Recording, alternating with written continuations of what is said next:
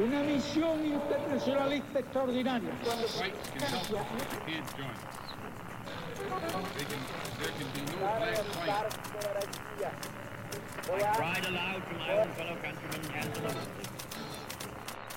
Sua rádio da história.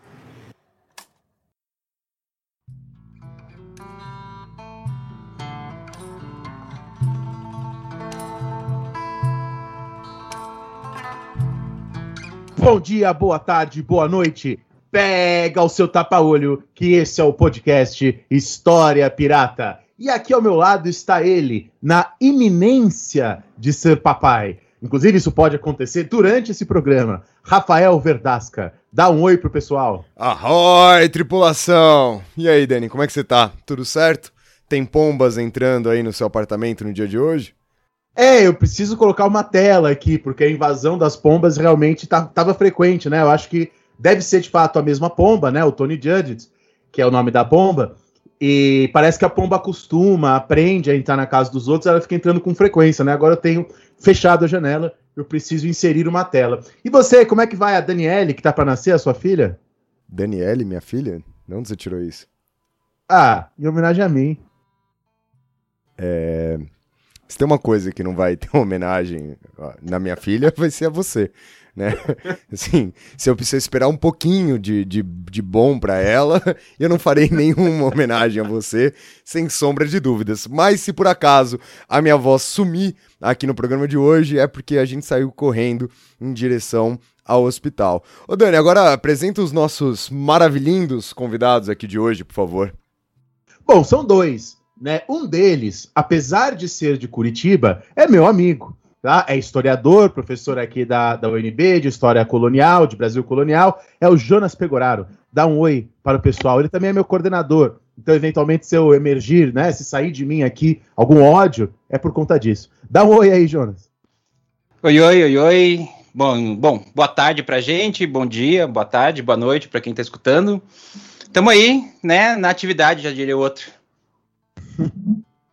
E além disso, tem um outro cara aqui que é o terceiro História Pirata já que ele participa, né? É o Retorno do Rei, né? O final da trilogia. Ele colocou aqui no Skype o apelido de Morango do Nordeste, mas o nome dele, na verdade, é Jonathan Portela, é historiador também. Vocês já conhecem ele, especialista em história da África e em responder stories no Instagram. Fala, Jonathan. É, muito feliz de estar aqui de volta com o Dani, o Rafa, que é o meu influencer favorito, e o Jonas, que claramente é a figura mais respeitável aqui da, dessa conversa. Morango do Nordeste é a maior canção de todos os tempos da história do mundo, então tá aqui a homenagem. Muito bom, Dani. E aí, conta pra galera o que, que você tá lendo junto com a sua pomba Tani Judge aqui nessa semana, por favor. Cara, eu assim, eu tô fazendo uma coisa boa para mim mesmo, eu tô lendo um dos melhores historiadores de todos os tempos, o insuperável, o Michelet.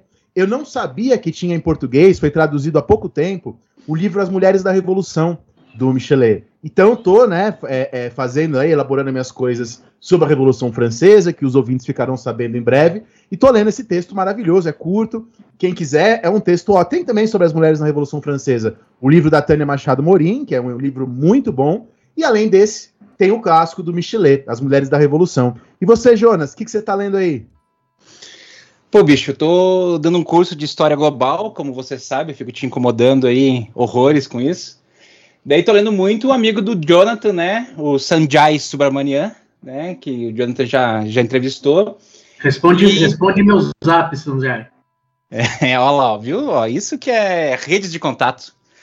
É, vou chamar ele, né? Agora com esse contato, vou chamar o Sanjay para dar uma aula, né? Na minha aula, né? Na minha, no meu curso aqui, vou fazer, fazer esse contato aqui. Tô lendo muito ele, e, mas na verdade eu me dei de presente o Sandman, né? Edição de 30 anos. Então chegou aqui em casa essa semana, vou começar, vou começá-lo logo mais. Você não pode perder a parte que aparece o Thomas Paine no Sandman. A melhor sabendo, parte, a conversa entre o Thomas Paine e o San Juste. São dois quadrinhos só, foda-se, né? Não serve pra porra nenhuma. Assim como a presença do, do Thomas Paine na história, a presença do Thomas Paine no Sandman, ela Eu, também eu é... fico pensando o que seria do Thomas Paine se não fosse o Daniel, porque é o mundo inteiro cagando pra existência dele ele, e o Daniel lutando bravamente nessa militância. Eu queria A muito que Daniele vocês... vai adorar o Thomas Paine. A Daniele vai crescer lendo o Thomas Paine. Você vai ver, Daniele. O Daniel chegou, o Dani chegou pra editora com a tradução do livro do Paine, falando, não, pô, é muito importante pro debate, as pessoas querem muito saber mais da obra do Paine, cagou. Assim, vendeu três cópias até hoje do livro, e duas, na verdade, foram que o Dani teve de direito. É Então fala pra gente o que você tá lendo, Jonathan. Eu tô, eu tô lendo, na minha leitura de domingo, eu tô lendo um livro do professor Carlos Darós sobre a participação do Brasil na Primeira Guerra Mundial. Inclusive é esse o nome, Brasil na Primeira Guerra Mundial. É bastante interessante quem gosta aí de entender um pouco das peripécias da Primeira República. Eu sabia que eu tive uma banda de rock na adolescência chamada Bandaid. E aí o pessoal chamava de Band-Aid. E aí o guitarrista chamava Felipe Darós. Mas não tem nada a ver com esse historiador. Eu quero me desculpar com todo mundo que tá ouvindo por ter dado esse gancho pro, pro Daniel trazer essa grande curiosidade aí da vida dele. Eu por um segundo achei que ele ia falar que a banda dele do colégio chamava o Brasil na Primeira Guerra Mundial. Então, vamos explicar pros ouvintes o Oh, programa peraí, de hoje. peraí, peraí. Deixa Eu eu, não- deixa eu falar que eu tô lendo alguma coisa também. Não, não é porque na, na última vez que a gente gravou com o Jonathan aqui que eu não tava lendo nada e que eu nunca mais li nada na minha vida. Eu tô lendo aqui hoje, comecei hoje, inclusive, a reler um livro que eu já tinha lido, que é A História da Maconha no Brasil, do Jean-Marcel Carvalho França. É um livro bem curtinho, é um livro bem bacana, pra quem se interessar. Eu acho até que pode ser, Dani, um, um futuro episódio aqui pra gente fazer no História Pirata, pra gente trabalhar um pouco com a coisa das drogas aqui. Agora, se você está escutando este maravilhoso programa, você sabe que a gente precisa muito da ajuda de vocês. E existem três maneiras de vocês ajudarem o História Pirata a permanecer sempre no mar. A primeira e a mais importante delas é ouvindo nosso programa, compartilhando nosso programa, indo lá ver a gente no nosso Instagram, no arroba História Pirata, ou simplesmente escutando, passando para familiares, para amigos, para amigas, para a gente manter pelo menos essa nossa vontade de continuar aqui gravando para vocês. A segunda maneira de ajudar o História Pirata é aquela maneira rápida, pontual. Faz um pix pra gente porque os nossos gastos são bastante altos todo mês e a gente precisa pelo menos zerar aqui a nossa conta. E para você fazer um pix pro História Pirata, é só você usar a nossa chave, que é o nosso e-mail, podcast.historiapirata@gmail.com. Se foi difícil, se não conseguiu anotar, tá sempre aqui na descrição do episódio de hoje. Agora, se você é uma ouvinte, se você é um ouvinte assíduo desse programa, tá aí só esperando aparecer a notificação no seu feed todos os meses, todas as semanas, aí você pode virar um assinante aqui do História Pirata pelo PicPay. É só você digitar aí no seu browser, né, no seu navegador de preferência, picpay.me barra História Pirata e encontrar ali o plano de assinatura que melhor lhe convenha, que você acha que a gente mereça para manter esse programa sempre no mar.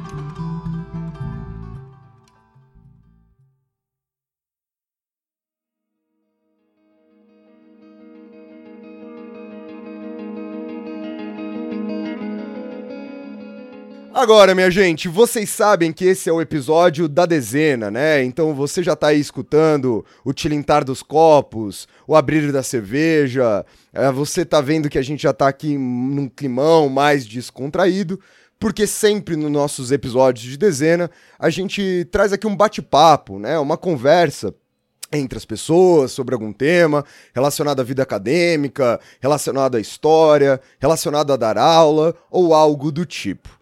E hoje a gente vai falar um pouco sobre a pós-graduação em história, sobre o mestrado, sobre o doutorado, mas que fique muito claro para você. A gente vai contar as nossas histórias. Ai, Rafinha, mas você não falou sobre isso. É porque eu não conheço a sua história. Eu só conheço a minha, o Dani conhece a dele, o Jonas conhece a dele e o Jonathan conhece a, a, a história dele mesmo. Não tem como a gente falar sobre tudo aqui, não tem como a gente, né, tocar em todos os assuntos. Então, se você sentiu falta de alguma coisa, compartilha ela com a gente, né? Não, não, não, espere vocês que vocês vão escutar completamente tudo. A gente quer falar das nossas experiências justamente para ver se vocês se identificam, se isso te ajuda, se isso te atrapalha, porque a gente escolheu aqui um, um time com experiências bastante diversas em relação a isso. É, eu acho que é importante, né? Não é um podcast sobre como fazer pós-graduação. Embora a gente vai acabar entrando nisso um pouco, né? Mas não é um podcast sobre como fazer um projeto de pesquisa, como escrever academicamente. Inclusive, eu tenho uma, uma ideia da gente fazer esses episódios aqui no História Pirata sobre projeto de pesquisa, sobre escrita acadêmica, mais técnicos, mais científicos. Mas não é o caso desses nossos episódios de dezenas. São episódios que a gente conta as nossas experiências para os ouvintes que são interessados e o pessoal geralmente costuma gostar bastante, né? Desses episódios, porque eu acho que acalma, né? Nós quatro aqui tivemos, de fato, experiências bastante distintas né, entre nós, por isso que a gente escolheu, chamou o Jonathan e o Jonas. E, e eu acho que pode ajudar algumas pessoas que às vezes estão passando por algumas angústias ou que querem entrar, mas sei lá, eu trabalho, eu tenho filho, ou estou para ter filho. Enfim, são situações que vocês vão escutar aqui entre nós, talvez os ajude a pensar e tal, né? É isso, é isso. E, e eu vou fazer uma proposta aqui, sem ofender ninguém, mas pra gente começar cronologicamente, né? Ô, ô, ô Jonas, conta, conta pra gente aí como é que foi a, a sua entrada nesse mundo da pós-graduação. Vai lá, ancião. Poxa, valeu só porque eu fiz aniversário essa semana, né? Os três estão aqui me chamando de ancião, veja você, né? né? Os jovens, muito mais barbados do que eu, com muito mais, muito mais cabelo do que eu, né? É, os, as minhas maiores realizações acabaram de chegar, estavam tocando a campainha ali agora, eu tive que sair correndo rapidamente e, e voltar aqui. É, cara, a minha trajetória, bom, vamos falar primeiro do mestrado, né? E do mestrado eu tenho que falar da graduação, um pouco antes. Eu sou formado na Universidade Federal do Paraná. Na verdade, eu fiz tudo lá, porque eu não precisava sair. Acho que a primeira questão é essa, né? Por mais que seja muito bom você sair do seu centro acadêmico de, de formação, é ótimo essas, essas transferências de, de, é, de, de programas de pós-graduação. Eu nunca saí por uma questão de vida mesmo, né? Que é que eu casei, tive filho, né? Não tinha por que sair, porque tinha um melhor laboratório naquele momento é, para Brasil Colonial, com a chegada do projeto Resgate, ou seja, tem toda uma sessão de confluências que me levaram à pós-graduação. É, mas eu terminei o curso de História em três anos e meio, né? Por mais que não possa, eu terminei todas as disciplinas em três anos e meio. Mas a minha esposa, né, minha atual esposa, namorada na época, ela tinha mais um ano e meio de, de faculdade. E sabe como é que é, né? Nós jovens, eu falei assim: para que, que eu vou sair? Para que, que eu vou enfrentar o mercado de trabalho se eu estou aqui? Era um momento muito bom para mim, no sentido, inclusive, é, econômico, porque estava né, no recanto do lar de papai, ou seja, não precisava pagar imposto, não precisava pagar aluguel. Então, o que, que eu fiz, né? Acabei as disciplinas é, obrigatórias do curso em três anos e meio, e daí eu fiquei um ano e meio fazendo outras coisas no curso.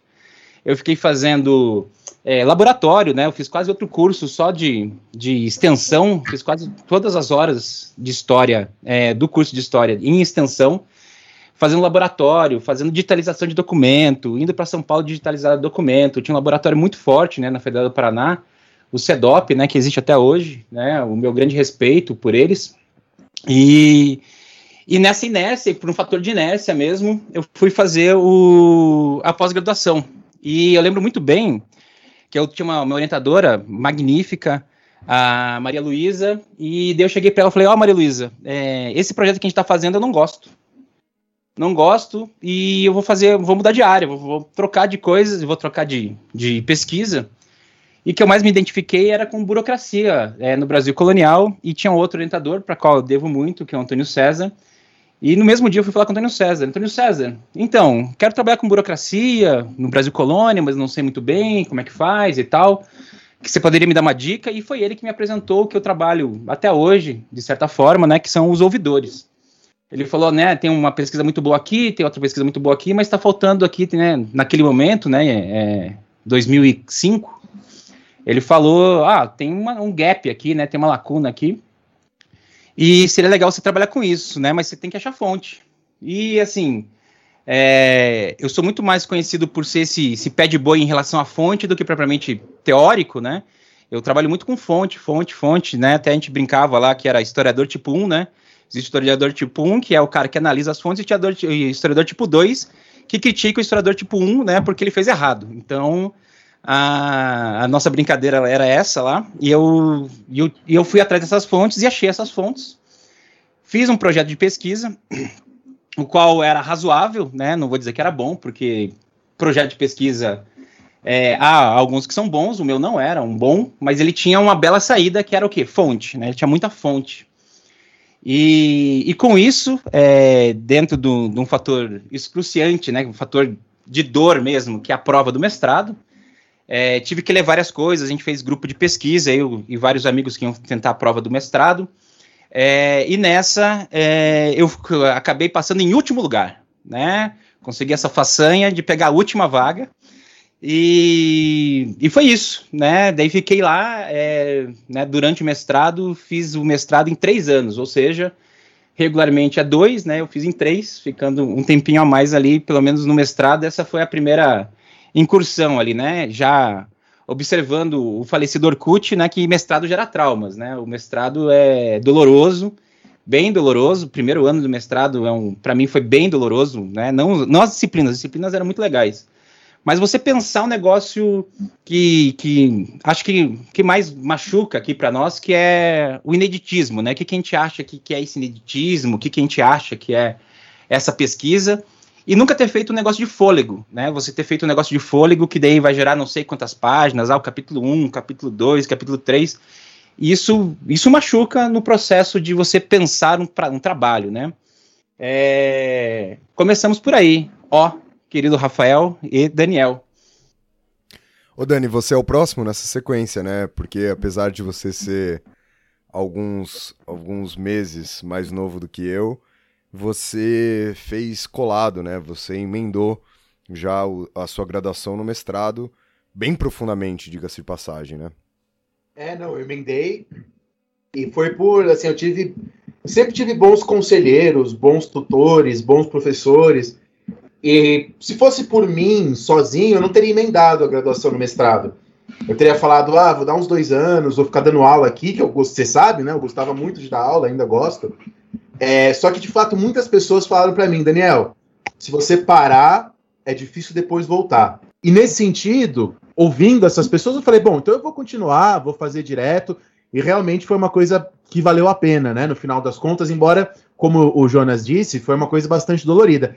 É, eu tive uma sorte que nem todos têm, não sei se a maioria não tem, que eu tive um orientador muito bom, né? Eu tive um orientador que, que de fato era alguém muito legal, que estava sempre disposto a conversar, que estava no final da carreira dele, né? Já estava praticamente com pouquíssimos orientandos, então ele tinha tempo, já tinha escrito tudo que tinha que escrever. E eu me lembro bem, né, quando eu estava na graduação e quis fazer uma pesquisa, eu queria fazer na área de história moderna, porque eu tinha um fascínio por história moderna, pelas aulas lá do, do Modesto Florenzano, né, que foi meu orientador, eu lembro de ter ido conversar com ele com 19 anos, assim, sem a menor noção. E aí, Modesto, queria pesquisar moderna, ele, legal, o que, que você gosta? E aí eu tava, ele tava dando aula sobre reforma protestante na época, aí eu falei para ele, quero estudar Lutero. Aí ele virou para mim e disse, você sabe alemão? Eu falei, não. Ele falou, então não vai estudar Lutero. Aí eu falei, Maquiavel, então. Aí ele falou, Daniel, você sabe quantos estudos já existem sobre Maquiavel? Você quer mesmo ser mais um?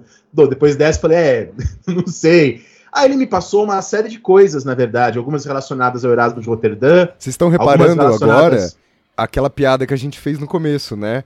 Aí o Dani encontrou alguém que ninguém se importava. é, é, aí ele me passou uma série de, de possibilidades. Ele me passou, eu lembro, os calvinistas do norte da França é, que o Skinner se referia, ele me mostrou, poderia ter sido esse caminho, mas aí eu encontrei a obra A Idade da Razão, The Age of Reason, do Thomas Paine, e aí eu começo a minha, a minha carreira estudando Thomas Paine, Revolução Francesa, né? É, e aí nesse, dia, nesse dia o céu se abriu e saiu uma luz, assim? O no... céu se abriu, eu, lembro até hoje esse dia que eu desci uma escadinha, falei, e aí ele, claro, o Modesto virou para mim e falou, legal, agora você tem que tirar nove na minha matéria, senão você não faz iniciação comigo. Aí eu tirei oito e meio, Mas ele, ele, ele foi gente boa e deixou eu fazer a iniciação. E de fato, eu fiz a iniciação no momento na minha graduação, que eu já, até já comentei aqui no programa. Eu bati o carro, fiquei com questões pessoais, aí eu interrompi a minha conversa. Era Deus mandando um sinal para você que estudar o Thomas Paine não era negócio, né? É, mas aí depois que eu melhorei psiquicamente, eu voltei a falar com o Modesto e tal, e a gente fez aí o projeto de mestrado, entrou. Só que é aquilo, né? É, eu escolhi, e não é só uma escolha, né? As bolsas não são muito grandes, né? Mas eu decidi, optei por fazer o mestrado e o doutorado também dando aula, né? Como o Jonas também. E, e até eu lembro que na época o Modesto me disse: Ó, oh, Daniel, é, é doloroso, é mais difícil fazer dando aula. Além, mas além da questão financeira, eu também de fato gostava de dar aula, queria dar aula. Eu acho que o Jonas compartilha isso comigo. Eu acho é, que a experiência então... que eu tive dando aula e fazendo pesquisa me ajuda muito hoje, né? Eu acho que faz muita diferença pra gente hoje. Pô, ali no, no processo, né? No mestrado eu não dei aula. Daí foi, foi pior, por incrível que pareça. No doutorado eu tava dando aula e saía de emprego, entrava de emprego e foi, foi ótimo porque eu tinha um, uma outra válvula de escape, digamos assim, né? Também adoro dar aula e tal. E daí, assim, a aula ajudava muito no sentido do doutorado. Eu tinha uma outra coisa para fazer, não só pensar naquilo, né? Então, ter outras coisas do que fazer é uma coisa importante, né? Você, assim, ah, né, o seu podcast, o seu Netflix, tem a sua outra parada para fazer, porque, cara, ficar debruçado ali, que nem eu fiquei no mestrado, é, é, cara, é muito doloroso, é muito ruim. É, é claro que tem há renúncias, né? É, o Rafinha lembra bem, nessa época a gente estava já próximo, que eu recebi uma carta, né, lá de Harvard, para ir lá fazer o doutorado sanduíche. E aí eu fiquei nessa, eu não consegui o financiamento, mas eu tinha carta, eu poderia ir. Só que a gente é brasileiro, né?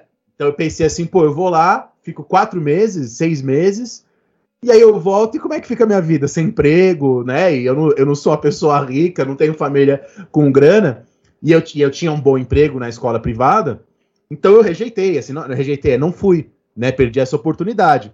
É, claro, não me arrependo. Hoje eu tenho outras possibilidades e tal. Mas só para dizer que, de fato, há renúncias também. Mas eu não, eu não faria diferente, né? Para mim, eu concordo com, com o Jonas. Como eu gosto muito de dar aula, para mim, dar aula era um, um, refresco, algo que aliviava, algo que.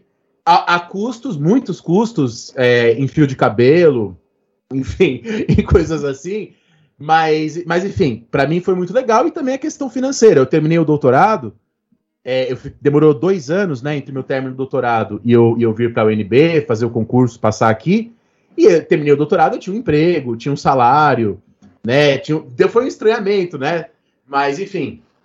É, mas é uma coisa difícil, né? Não, não, há renúncias, né, Jonas? Não, há renúncias, e quando eu for falar da, da minha experiência de doutorado, né, uma coisa que eu tive muito foi, foi apoio, né? tanto apoio do, do meu pai é, quanto do apoio da minha esposa, no sentido de compreensão mesmo. É, lembro até hoje, quando meu pai entrou, eu tinha virado a noite estudando, escrevendo e tal, meu pai entrou, né, meu pai é eletricista, é, abriu a porta e falou assim, o que, que você está fazendo aí? Eu falei, não, tô, tô escrevendo. Daí ali, cara, no mestrado que meu pai foi compreender o que, que é o nosso trabalho, entendeu? E daí assim, ele abriu assim, ah, você ficou trabalhando. Ele falou, né? Você ficou trabalhando a noite inteira? Ele, pô, vai descansar um pouco e tal. Assim, foi no mestrado, cara, que ele foi. O que, que é ser historiador? O que, que é essas paradas que a gente faz? Eu achei sabe? legal que ele usou o verbo trabalhar. Trabalhar. Então, para mim, eu achei. Né, para mim foi um divisor de águas ali, né? Mas assim, era assim, quarto, quinto dia de virar noite e ele chegou assim: você, você virou a noite trabalhando, né? E daí, pô, vai descansar um pouco e, e fechou a porta é, para mim ali foi um, né, e ter, e ter o apoio, né, tem um apoio ali no mestrado, no doutorado ali, é, meu agradecimento ao seu Wilson e a dona Cláudia, que, cara, foi crucial, foi crucial ali, que é, que é o que me motivou também a terminar, né, minha, minha esposa várias vezes, você vai terminar essa merda, bicho, se eu tô aguentando aqui, você vai terminar essa bosta, e vamos lá, e terminei. Em vários momentos você pensou em desistir, né, Jonas? Ô, oh, vixe, acho que semana sim, a outra também né? Desistir, eu tive um, tive um perrengue gigante no doutorado, que eu fui expulso do doutorado, e não por culpa minha, por um erro no sistema Janus lá da USP. O Rafinha lembra, eu chorei muito pro Rafinha nessa época é, dessa história. Foi simplesmente porque eu, eu, eu passei do mestrado pro doutorado e o sistema Janus não entendeu por conta da data. Eu tinha que fazer a prova de línguas do doutorado, mas não tinha data para fazer a prova de línguas naquele momento. E aí o sistema simplesmente me expulsou. E, e era uma coisa puramente burocrática, né? Eu lembro que o, o professor Marcos Napolitano, que era o coordenador da pós-graduação na época, conversou comigo, falou: não, Daniel, tá tudo certo, é só uma questão burocrática. Mas essa questão burocrática demorou lá uns oito, nove meses. Até a gente teve que ir no conselho de não sei das quantas, do cons... o pessoal da pós-graduação lá, o- do movimento estudantil da pós me ajudou. É, o professor Marcelo Cândido também me ajudou na O época. Dani, o Dani chegou a fazer a prova do doutorado pra entrar no programa de novo. O... Sim, eu cheguei a fazer. Eu falei eu assim: fui. ah, se der tudo errado, eu entro de novo. Já tô com as coisas, várias coisas escritas, já matérias feitas. Eu estudei de novo para a prova do doutorado, prestei. No final deu certo, mas quem faz pós-graduação pode imaginar oito meses nesse limbo, né? É, foi uma coisa muito, muito, muito angustiante. no doutorado eu esqueci de me matricular e fui expulso também, né? Eu consegui essa façanha, né? Já vou falar da, da outra que é um pouco pior, o, o Dani conhece, é, dessa outra história, já falo dela, é, mas eu esqueci uma vez de fazer matrícula. E a, secretar, a secretaria, né, também muito solícita, me mandou e-mail, né? Você está desligado, né? Porque você não fez matrícula. E eu me desesperei, obviamente, né? E daí você tinha, tinha que, tive que pedir reingresso, né? Foi um negócio também bem, bem bizarro. Mas não sei se passou por isso, uma coisa que, para quem dá aula e faz pós-graduação, uma coisa que acontece, infelizmente, né? Não era para acontecer, para quem dá aula em escola privada, né? É ficar negociando com a coordenação, porque eu dava aula em escola privada, mas eu tentava não dar muitas aulas, né? Tentava ficar ali com 20, 30. E eu lembro que uma vez eu, cheguei para a coordenadora da escola, que eu dava aula, e falei: Ó, o ano que vem eu vou largar os primeiros colegiais para me dedicar mais à escrita da tese. Aí ela vira para mim e fala: Você tá achando que isso aqui é um centro de bolsa para sustentar a pesquisa? Quer dizer, em vez dela falar que legal que meu professor está fazendo um doutorado e será um melhor professor para minha escola, é, é, tava nem aí, né? Para ela, o fato de eu fazer um doutorado era pior porque estava tirando tempo para ela me encaixar no horário. Enfim, também há esse tipo de coisa, né? Infelizmente, é, mesmo dentro das escolas, às vezes não há um reconhecimento sobre a importância da pesquisa, né? O quanto fazer o mestrado no doutorado te torna um professor melhor também.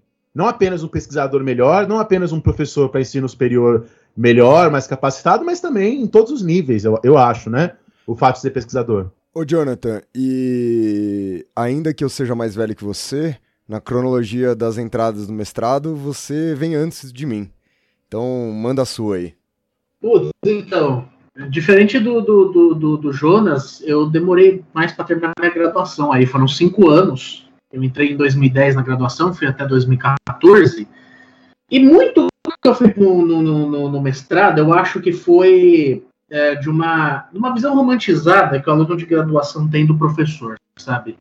Aquela, aquela imagem meio glamorizada do professor universitário, assim e tal. Então, sempre me vi muito nesse, nesse papel do tipo, não, vou cursar, vou passar por esse caminho e tal. Então, a minha entrada no mestrado foi um pouco quase que automática nesse, nesse sentido, né? Fui na leva com os meus colegas de graduação, que se formavam junto comigo, quase todo mundo se formou em cinco anos, e aí eu entrei em 2015 no, no, no mestrado. E eu tinha um recorte de pesquisa maravilhoso, porque eu estudava é, a migração de jogadores de futebol da, de Gana para a Inglaterra é, no enquadramento do discurso neo, do neocolonialismo. Como é que essas relações do futebol se enquadravam numa relação neocolonial. E eu comecei o mestrado em 2015, o recorte da minha pesquisa é de 96 a 2014. Então, era uma coisa super recente, eu estava adorando tra é, trabalhar com isso, mas foi um período, acho um pouco traumático para mim. E não só por conta da pesquisa, mas existe um choque, assim, muito das relações entre pares que vêm da graduação para pós-graduação, uh, de que, de certa forma, você começa a ver muitos colegas uh, reproduzirem certos comportamentos que você via de professores e condenava. Uh, e você começa a ver muito isso do, do, uh, nos seus colegas também. Você vê que o tipo de relação muda bastante. E no meu caso, isso, isso uh, ficou um pouco agravado por problemas sérios de saúde que eu tive. E assim, um problema de saúde que emendou com outro que não tinha nada a ver e eram dois assim um pouco complicados de lidar. O que fez com o meu rendimento na, na, nas matérias do mestrado fosse péssimo, porque basicamente, uh, quando eu não tinha dor, eu conseguia ir na aula, mas era difícil eu conseguir ler um texto, inteiro, por completo, participar a fundo das, das, das discussões, eu tive que passar por, por uma, uma cirurgia. Uh, foi um momento bem complicado, bem complicado. Teve uma. uma eu, era um, eu era um cara bem gordo, assim, eu sou ainda, mas. Uh, na época, o fato de eu estar bastante gordo uh, complicava bastante na minha saúde, eu tive que perder muito peso muito rápido. Então, assim, eu não consegui desfrutar do mestrado, passar por, por, por, por essa fase, de fato, como você deveria passar. Consegui ainda um adiamento, fiz o um mestrado em quatro anos, defendi no final de 2018, mas, aliás, um agradecimento à minha orientadora, Patrícia Teixeira, que Uh, que, que foi muito, muito humana, assim, comigo, me ajudou muito né, nesse sentido, mas foi uma experiência um pouco traumática, nesse sentido de não ter vivido o, o, o mestrado direito, ter terminado, conseguir acho que terminar foi uma vitória, mas que me levou a muitas reflexões. Eu não entrei direto no doutorado, eu, eu pensei que, assim, que pelo menos eu tinha que ter um ano sabático da academia, para viver as coisas que de, de, de, de, fato a academia não te deixa viver. E no sentido é, eu tenho a impressão que no momento que você entra na, na, na pós-graduação e você se assume nesse papel de pós-graduando, intelectual, algum momento, você nunca mais consegue ler o que você gosta. Você vai ler o que você precisa. Então foi um ano que eu consegui tirar, 2019, tirar para ler tudo aquilo que eu gostava, tudo aquilo que eu queria, coisas que não tinham absolutamente nada a ver com, com meu minha área de pesquisa, minha área de especialização. Algo que eu tento manter até hoje, ter um horário, assim, eu sou uma pessoa que eu acordo muito cedo para conseguir ler as coisas que não tem nada a ver com a minha pesquisa, que é um momento que eu, eu descobri que, que não, não quero abrir mão. E muito desse ano foi, e muito disso foi por conta dos aprendizados desse ano. Uma das coisas que me fez também não entrar direto foi um questionamento muito forte. Acho que isso foi muito importante para eu descobrir o que, que é academia para mim. Que foi de parar e, e, pensar do tipo, cara, por que, que eu estou fazendo isso?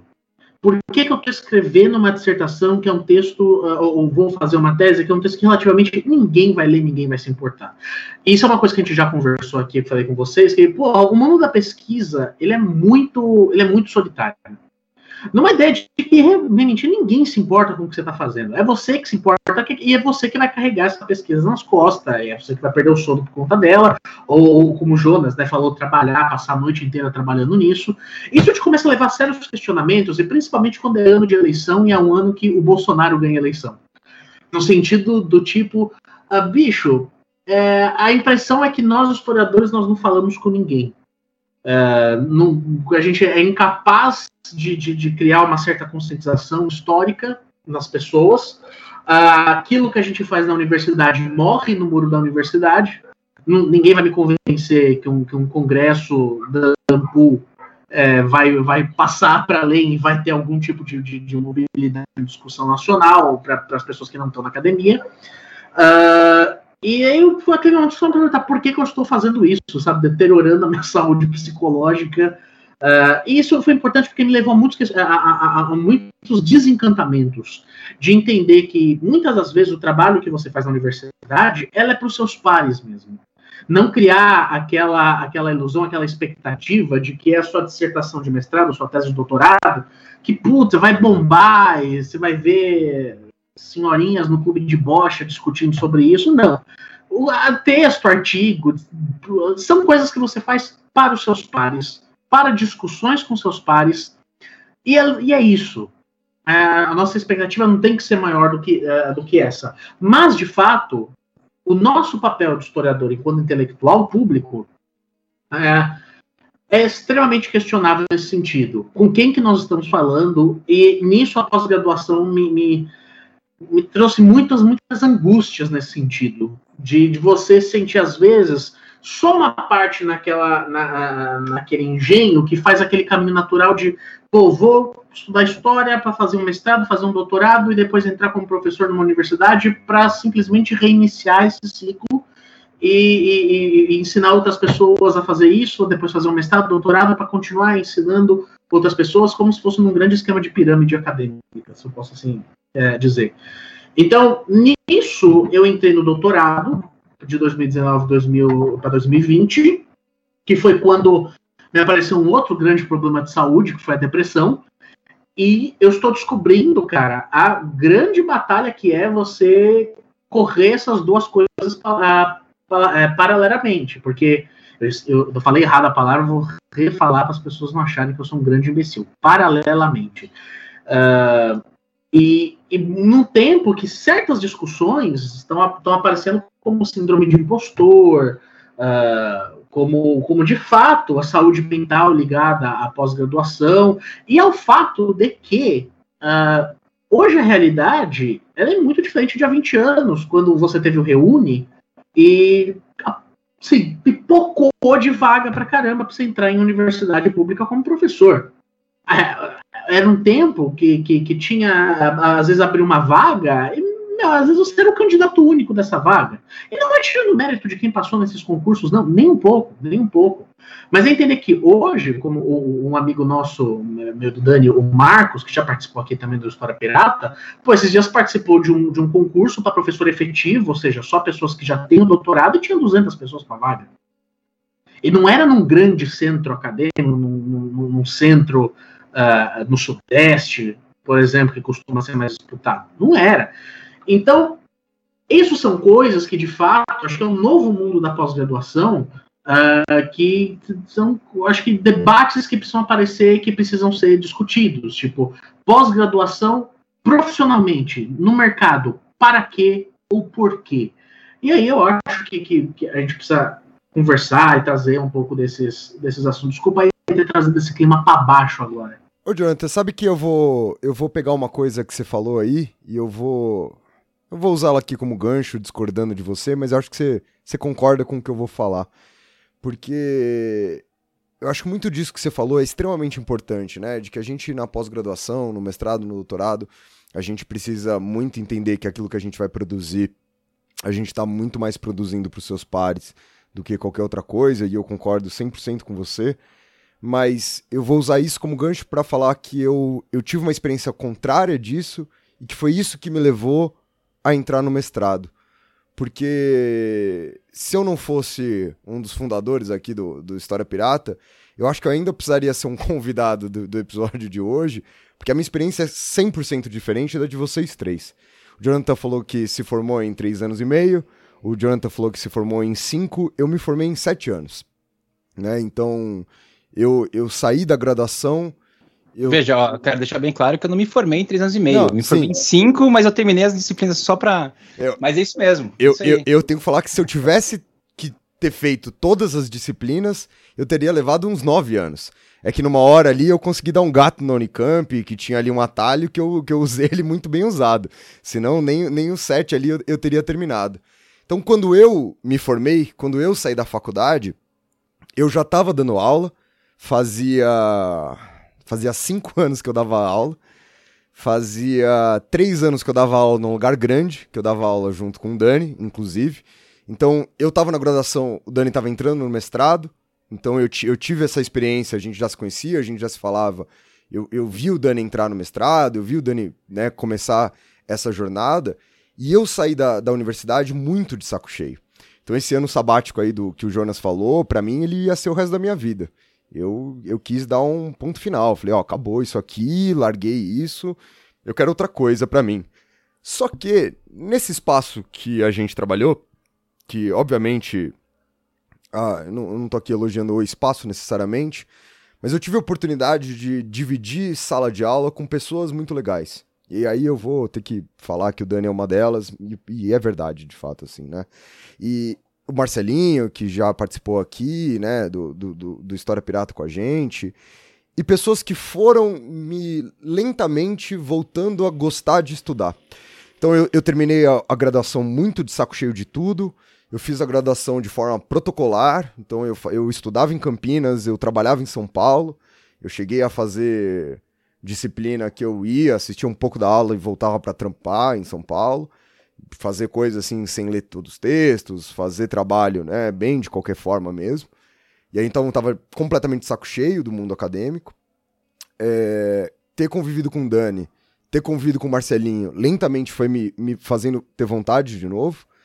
E teve uma hora, Jonathan, que eu saquei que o, o Dani, por exemplo, ele conseguia ter algumas discussões na sala de aula que eu não conseguia ter.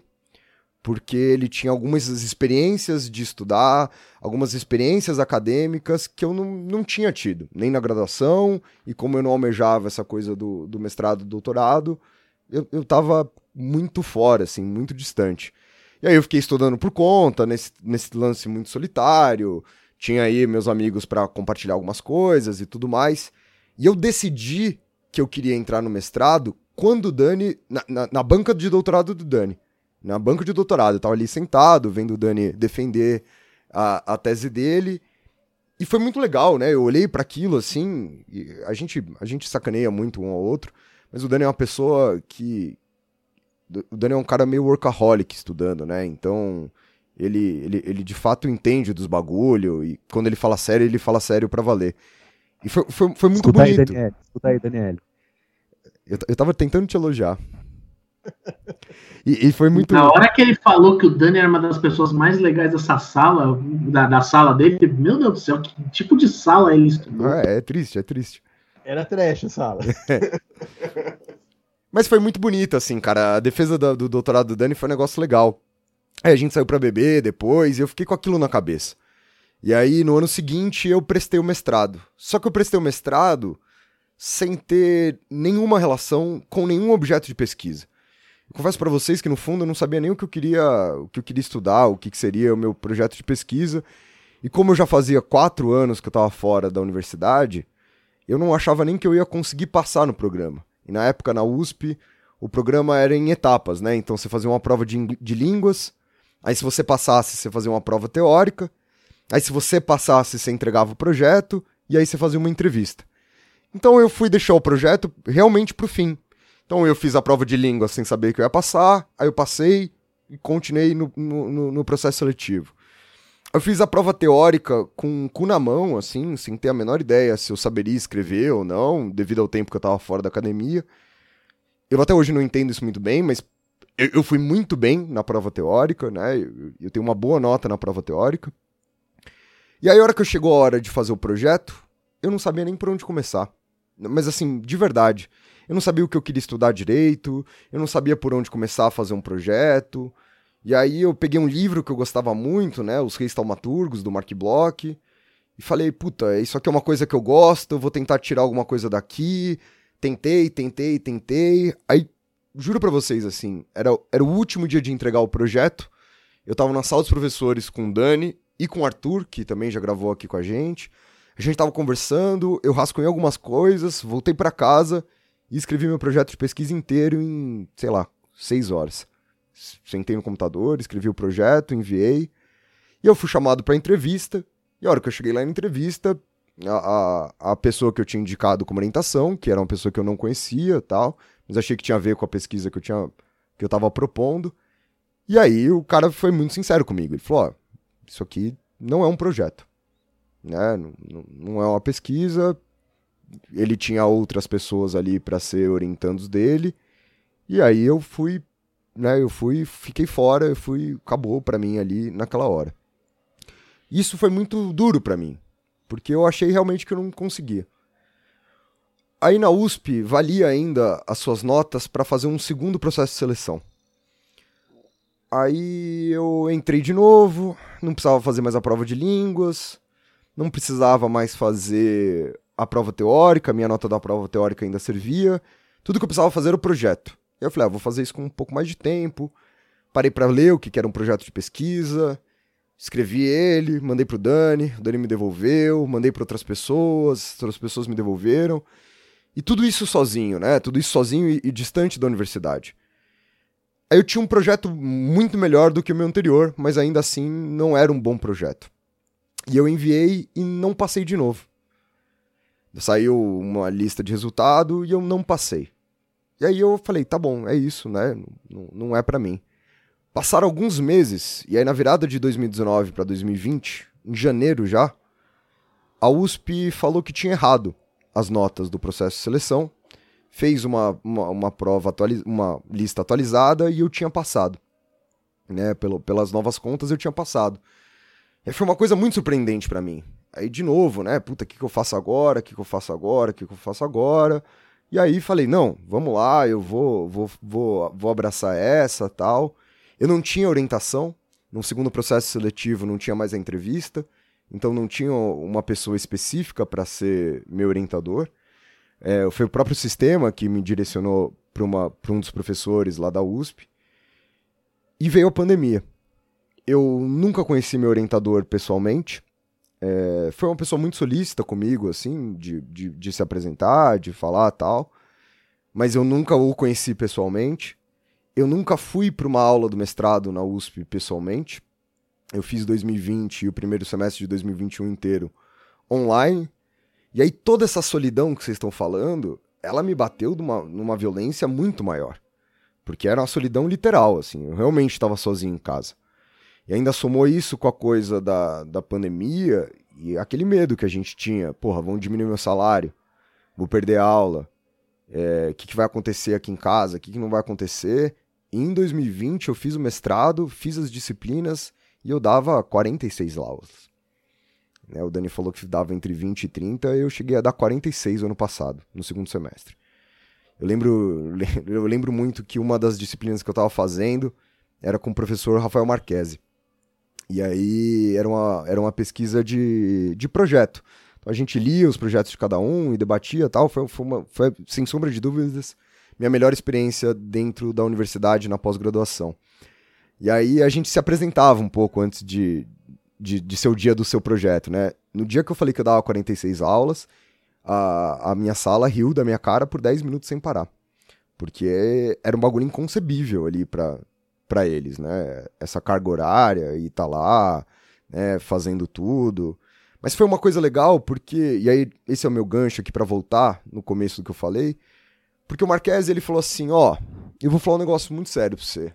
Se você me falasse que você tá dando 46 aulas há 5 anos atrás, eu estaria te xingando aqui agora. E estaria falando que, mano, você tá errado e que você tinha que estar tá se dedicando pra pesquisa ou se dedicando pro seu trabalho. Hoje, eu vou brigar com os meus orientandos que estão aqui ouvindo essa disciplina junto com você, por estarem só no mestrado. Foi óbvio que é uma questão de, de condição financeira, etc, etc, mas ele falou assim, quantos anos você tem? Eu falei, eu tenho 31. Eu tinha, tô 32 agora, eu tinha 31 naquele momento.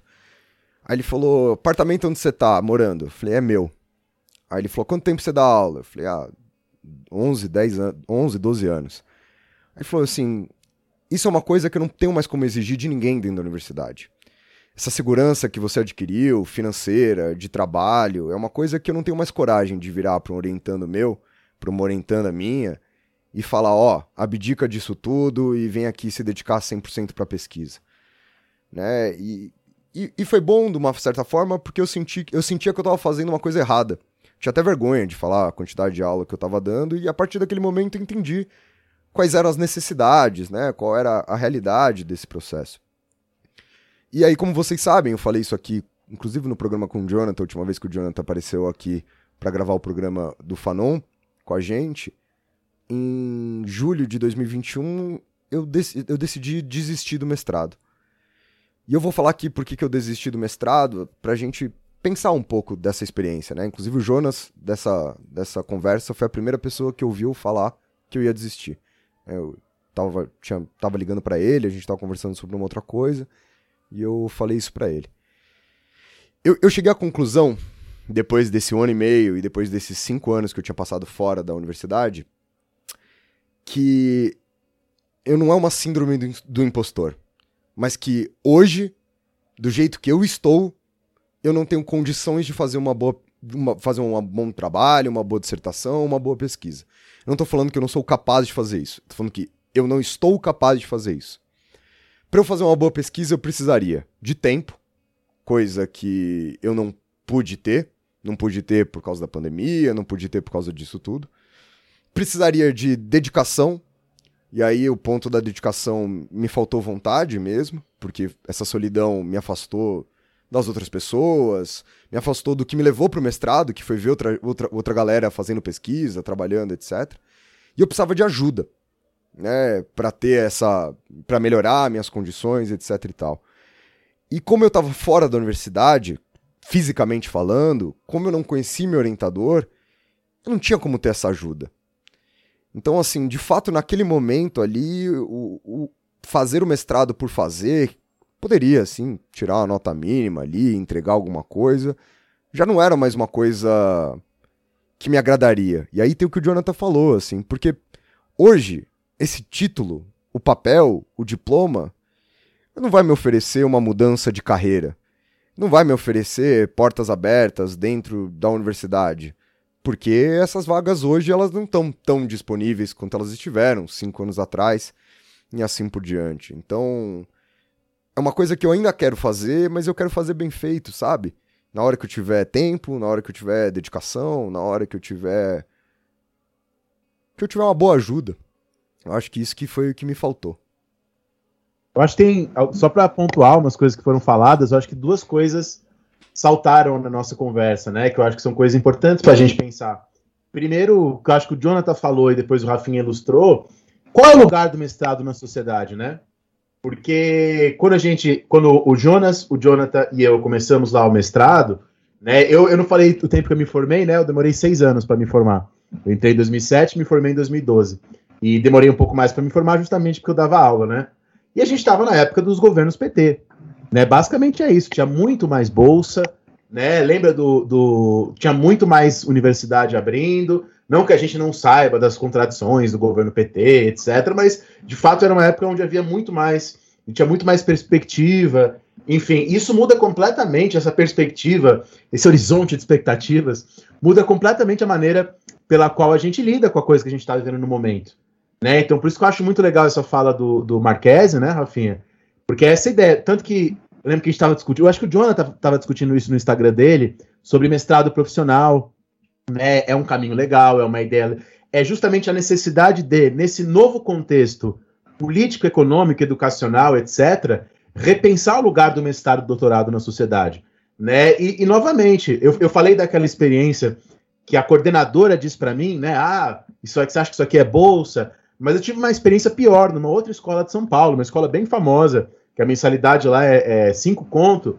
E o coordenador virou para mim e falou: eu estava entrando no doutorado, passei um tempo naquela escola, e o coordenador virou para mim e falou: É, Daniel, eu prefiro um professor sem, com uma graduação, sem doutorado, sem mestrado, mas obediente, ele usou essa palavra, obediente, é, do que alguém com doutorado que não seja obediente. Né? Na verdade, ele estava falando isso para dizer que eu não podia mostrar uma visão positiva do governo Chaves.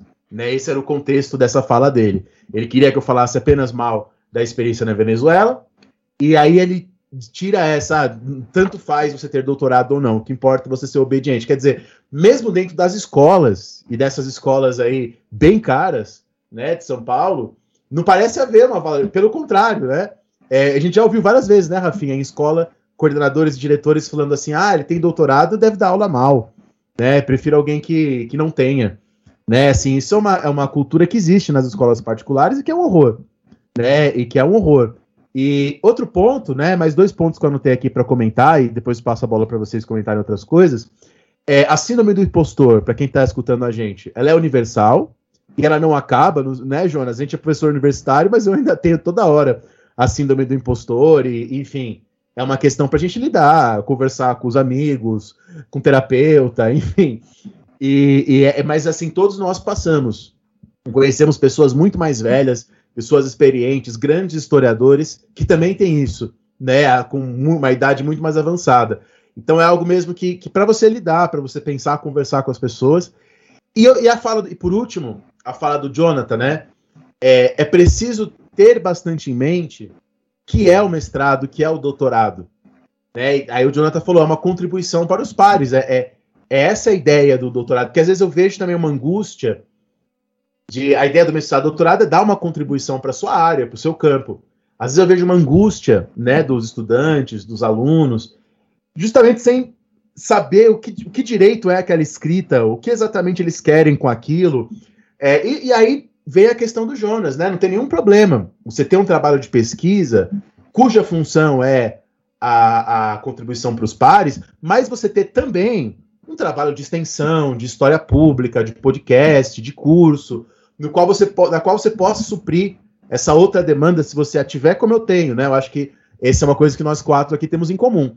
Para mim é, é, seria muito angustiante né, é, fazer a pesquisa e não poder me comunicar também, né? Ensinar, dar aulas. Por isso que no meu caso, embora eu tenha perdido muitas oportunidades, é, que agora eu, eu recupero, enfim, dar aula para mim foi importante. Para eu conseguir fazer o mestrado, conseguir fazer o doutorado. E aí veio uma vingança, né? Isso foi uma coisa que o Rafinha falou para mim no dia da minha defesa do doutorado. Eu ouvi de coordenadores de escola que eu dei aula que meu doutorado não servia para nada. É... Só que no dia da minha defesa, né? Isso foi, foi mais bonito. A minha, ao contrário do que geralmente acontece, a minha sala da defesa do doutorado estava lotada. Né, e até a professora Mariane comentou assim, falou: Nossa, é, que estava lá na banca, né? Que depois, inclusive, começou como supervisora do pós-doutorado, mas que depois eu saí para vir para cá. Mas enfim, lembro que a Mariane comentou: olha, essa, essa defesa desse doutorado tá cheia, né? Isso é uma coisa muito rara de acontecer. E estava cheia porque eu era professor de ensino médio e um monte de aluno foi. Assim, convidei, né? Falei, ó, oh, quem quiser vai lá. E vários alunos foram.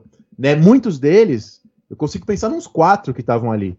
Viraram historiadores depois né? É, é, o Eduardo Nascimento, o Gabriel Benatti, a, a Camila, estavam todos lá e todos viraram historiadores depois, né? Fizeram faculdade de história.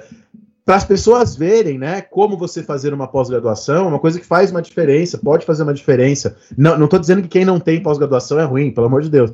É, mas só dizendo que ser um pesquisador é importante, te ajuda também, né? Com certeza, Dani. Eu acho que até o que eu quis dizer ali do, em relação ao negócio do Jonathan é que, no final das contas, foram experiências de vocês, né? Vocês todos que estão aqui, mesmo sem eu ter conhecido, mas esse trabalho de vocês que é para os pares é o que faz minha aula ser melhor. Né? Eu não consigo fazer uma aula melhor se eu não tiver gente pesquisando e eu poder ler quem está pesquisando.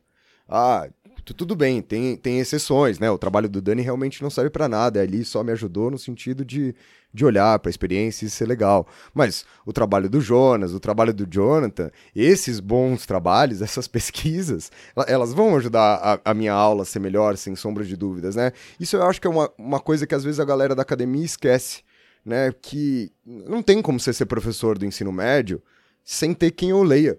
eu, eu preciso ler as pessoas. Né, eu, eu falei isso várias vezes para alguns colegas meus de universidade, né? Inclusive o Thiago Amado, que gravou aqui um podcast comigo sobre integralismo, bem no começo aqui do História Pirata. Eu falei isso para ele várias vezes. A gente saía das aulas da graduação e eu já tava de saco cheio da graduação e ele já, mano, fazendo ali monografia, vencendo prêmio, escambau. E eu falava, cara, eu vou ler você para dar aula um dia né? E de fato tem texto dele que está na minha aula até hoje. Mas como isso é importante, né, cara? Por mais que pareça que às vezes você não vai ver nenhum resultado daquela pesquisa, essa pesquisa chegar nessas pessoas, ou você individualmente não conseguir chegar nessas pessoas, o trabalho chega sim. O trabalho chega, com certeza. Eu acho que a gente tem, né, a gente está discutindo, na verdade, o ambiente acadêmico como um todo, né, e, e, e a verdade do, do Rafinha, cara, de ser honesto consigo mesmo, justamente pelo que o Marquese chamou a atenção, eu acho excelente. Né? E saber justamente é, algum, algum, propósito ali, né? É, eu fui, por exemplo, eu entrei na inércia, numa loja assim, pô, vou fazer isso aqui, né? E daí depois, quando eu falar do doutorado, quando eu terminei o doutorado, eu falei assim, pô, agora eu terminei o doutorado, pô, vou fazer concurso, né?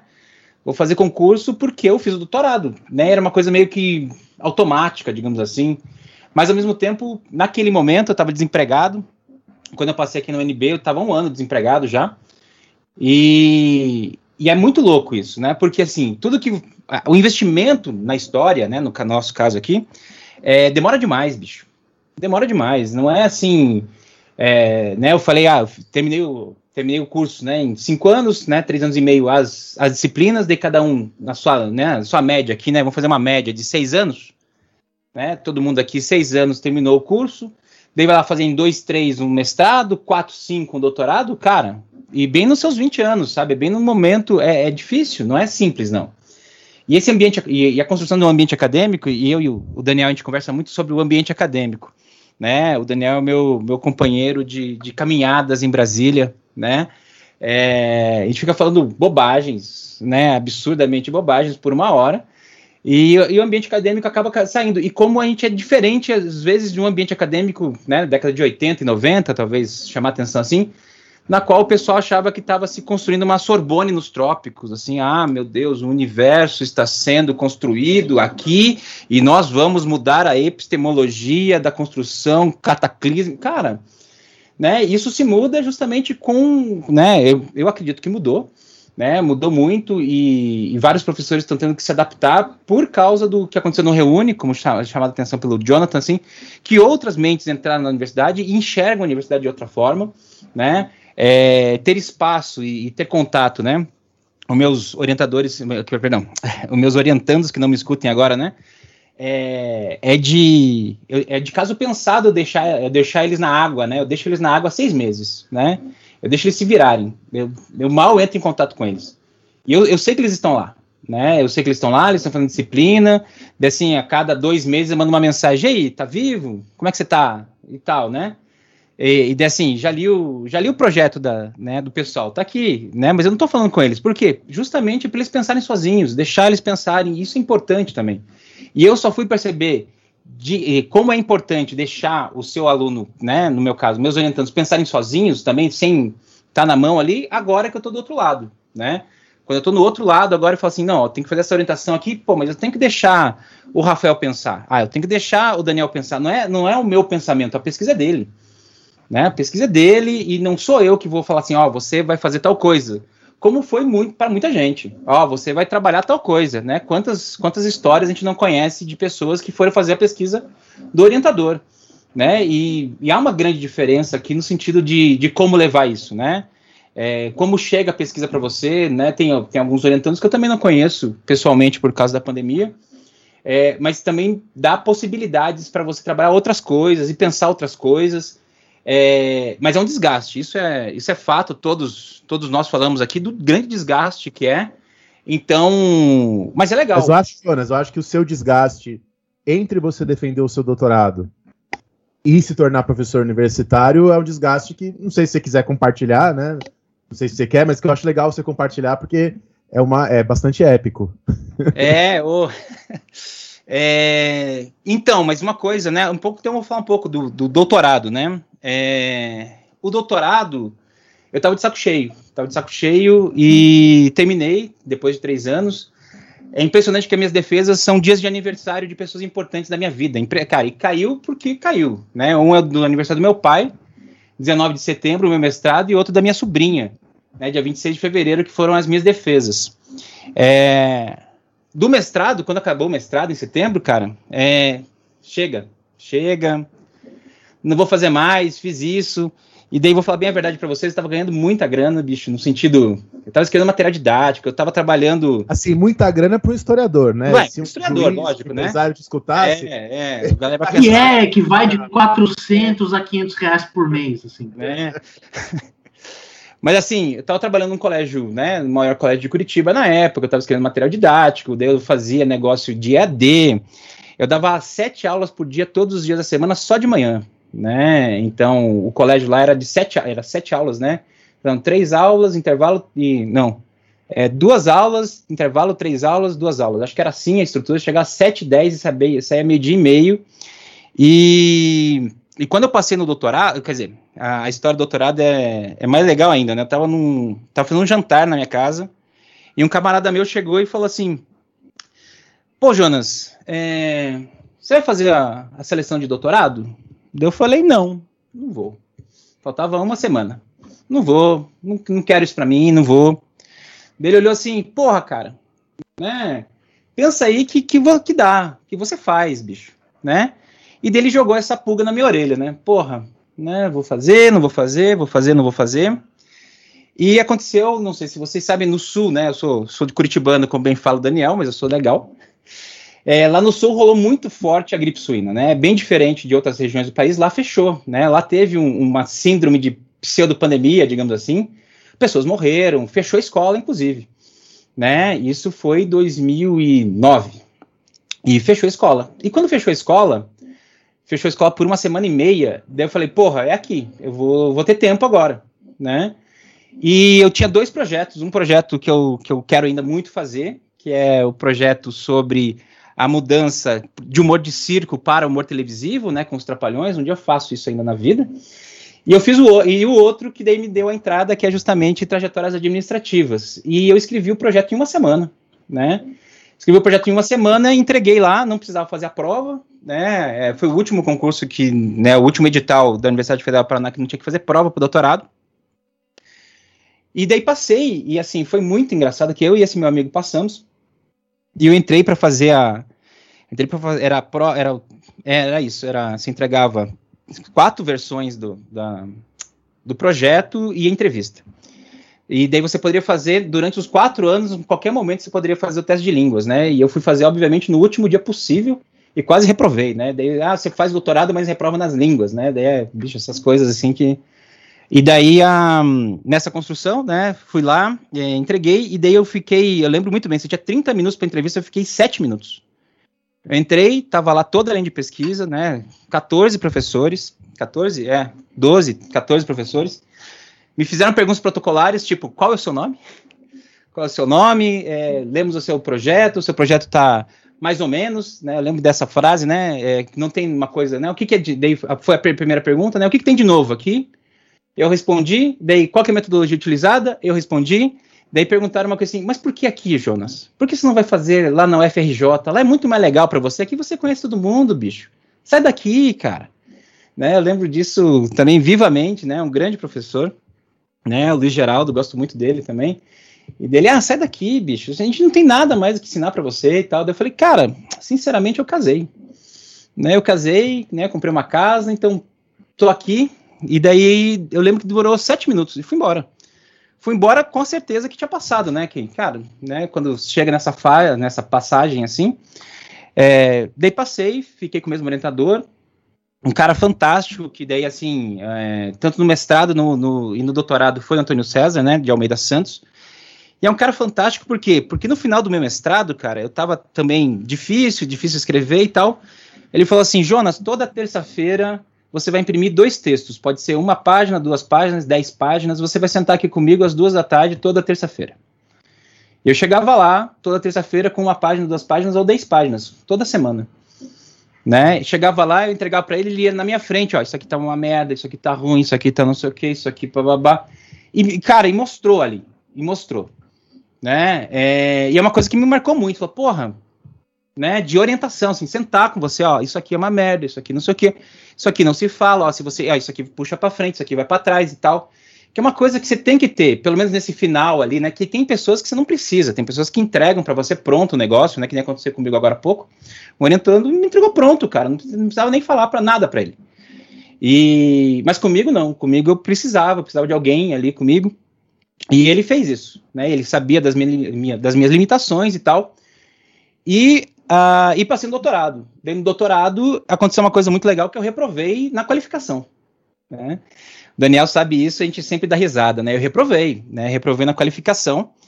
E todo mundo sabia. Eu sabia, a banca sabia, meu orientador sabia. E eu lembro que o, que o Antônio César me mandou um e-mail ainda falando assim: Mas você quer fazer mesmo? Eu falei: Vou, vou fazer. E porque daí você reprovou na qualificação, você tinha, né? Conforme eu sou um cara da burocracia, eu leio todos os editais, eu leio todos os regulamentos. Eu tinha mais um mês para entregar um outro trabalho, né? Daí eu entreguei. Cara, eu, fui, eu, lembro muito bem que eu fui descascado por, cara, quatro horas e meia, bicho. Mas eu apanhei, apanhei, apanhei, apanhei, cara, que foi assim. Que é na qualificação, os caras, né, na Federal do Paraná, não sei como é que é hoje em dia, mas na, na Universidade Federal do Paraná é fechado a qualificação. É você e a banca. Porque daí ali os caras, os caras mostram para você ali uma coisa assim, e é, cara, é doloroso, doloroso. Quatro horas e meia, né? Eu lembro da fala de um dos, dos, dos membros da banca, durou uma hora e meia e ele falou assim: essas 30 primeiras páginas você pode jogar no lixo, bicho, porque assim, você não dizia nada, não, você não diz nada. E daí você vai volta para casa e relê essas 30 páginas, não dizia nada mesmo, bicho, não dizia nada. E, e apanhei, apanhei feio. Eu lembro também que eu falei para a banca assim: pô, eu, eu, poderia sair um pouquinho. A banca se assustou. Eu falei: oh, cara, é que meu, meu carro tá no estacionamento e vai fechar o estacionamento. Estacionamento estava fechado, estava chegando 10 da noite na universidade, estava fechando o estacionamento, tinha que tirar o carro de dentro do estacionamento e poder voltar, né? Daí a banca falou: não, não, então tá bom por aqui, vai lá vai embora e tal, né? E reprovei. E nessa que eu reprovei, o Antônio Sérgio chegou, ó, você tem um mês agora para apresentar outro texto, né? E daí, como fala minha esposa aqui, que eu sou o imbecil, né? E ela tem toda a razão nisso. É, eu escrevi três capítulos em um mês. Né, em um mês escrevi três capítulos, daí eu lembro também a cara do Antônio César quando entreguei o texto para eles para requalificação. Ele olhou assim, como você é burro, né, bicho? Como você é idiota. Porque você poderia ter entregue isso aqui um mês atrás, né? E eu não entreguei. É, enfim, daí passei, daí terminou, e etc e tal. E fui fazer concurso público. Nessa de fazer concurso público, fiz nove concursos. Né? Eu não tive, não, não tive a clarividência do Daniel de ter feito um e já ter passado. É, eu fiz nove concursos e esses nove concursos são doloridos também, né? Como vocês já devem imaginar no sentido assim de que, não sei como vocês, se as pessoas sabem, né, que estão nos ouvindo, como é que é o processo do concurso público, mas tem um edital numa universidade X, e daí geralmente tem lá 10 pontos, 12 pontos, 13 pontos que podem ser explorados durante o concurso. E esses pontos são sorteados, ou seja, pode ser qualquer um, meu amigo, né? Às vezes eu dava sorte, às vezes não. Às vezes caía o que eu, que eu tinha estudado, às vezes não, tinha, não caía o que, que, que eu tinha estudado, mas eu sempre fiz. Eu nunca desisti de concurso. Eu, repro... obviamente, eu reprovei em concurso, reprovei em oito até passar aqui. Mas, assim, a... foi aqui 2015 até 2017, fazendo concurso. Né, em tudo quanto é lugar, né? Santa Catarina, Paraná, São Paulo, Rio Grande do Sul, Espírito Santo, né? E do nosso acordo do lar aqui, né? Novamente agradeço a dona Cláudia é, pelo todo apoio e tal. É, o último lugar que a gente queria era Brasília. Era o último. Porque determinados locais a gente não, não queria, porque era muito longe da família, etc e tal, e daí era difícil, papapá. E daí ela falou assim, pô, né, Brasília ia ser legal, Brasília ia ser legal. E a epopeia que eu fiz para chegar no concurso de Brasília é outra coisa super hilária também, que eu comprei uma passagem pela Submarino, algo que eu não faço nunca mais, e a Submarino cancelou o voo e não esque e esqueceu de me avisar. E eu quase perco o concurso público que eu passei, né? É uma coisa, né? Eu tava vendo assim, carro para chegar em Brasília em 14 horas dirigindo, tomando rebite para chegar em Brasília para fazer o concurso. Porque para esse, né, que era a minha área, né, de Brasil Colônia, eu tinha estudado sério, digamos assim. A, a, a toda essa estrutura, né? Todo esse pensamento, todo esse desgaste, vamos lá. Cinco anos de graduação. Uns 40, uns 40 quilos aí nesse rolê. É, bicho, né? É, cinco anos de graduação. Cinco. Seis, sete, oito, né? daí mais cinco praticamente, né? Então, 13 anos, cara, você se dedicando a uma parada e, e é um desgaste impressionante, né? Daí para você ser barrado pelo submarino viagens, ter, ter, como é que é, cancelado teu voo e não te avisado, bicho, daí não deu.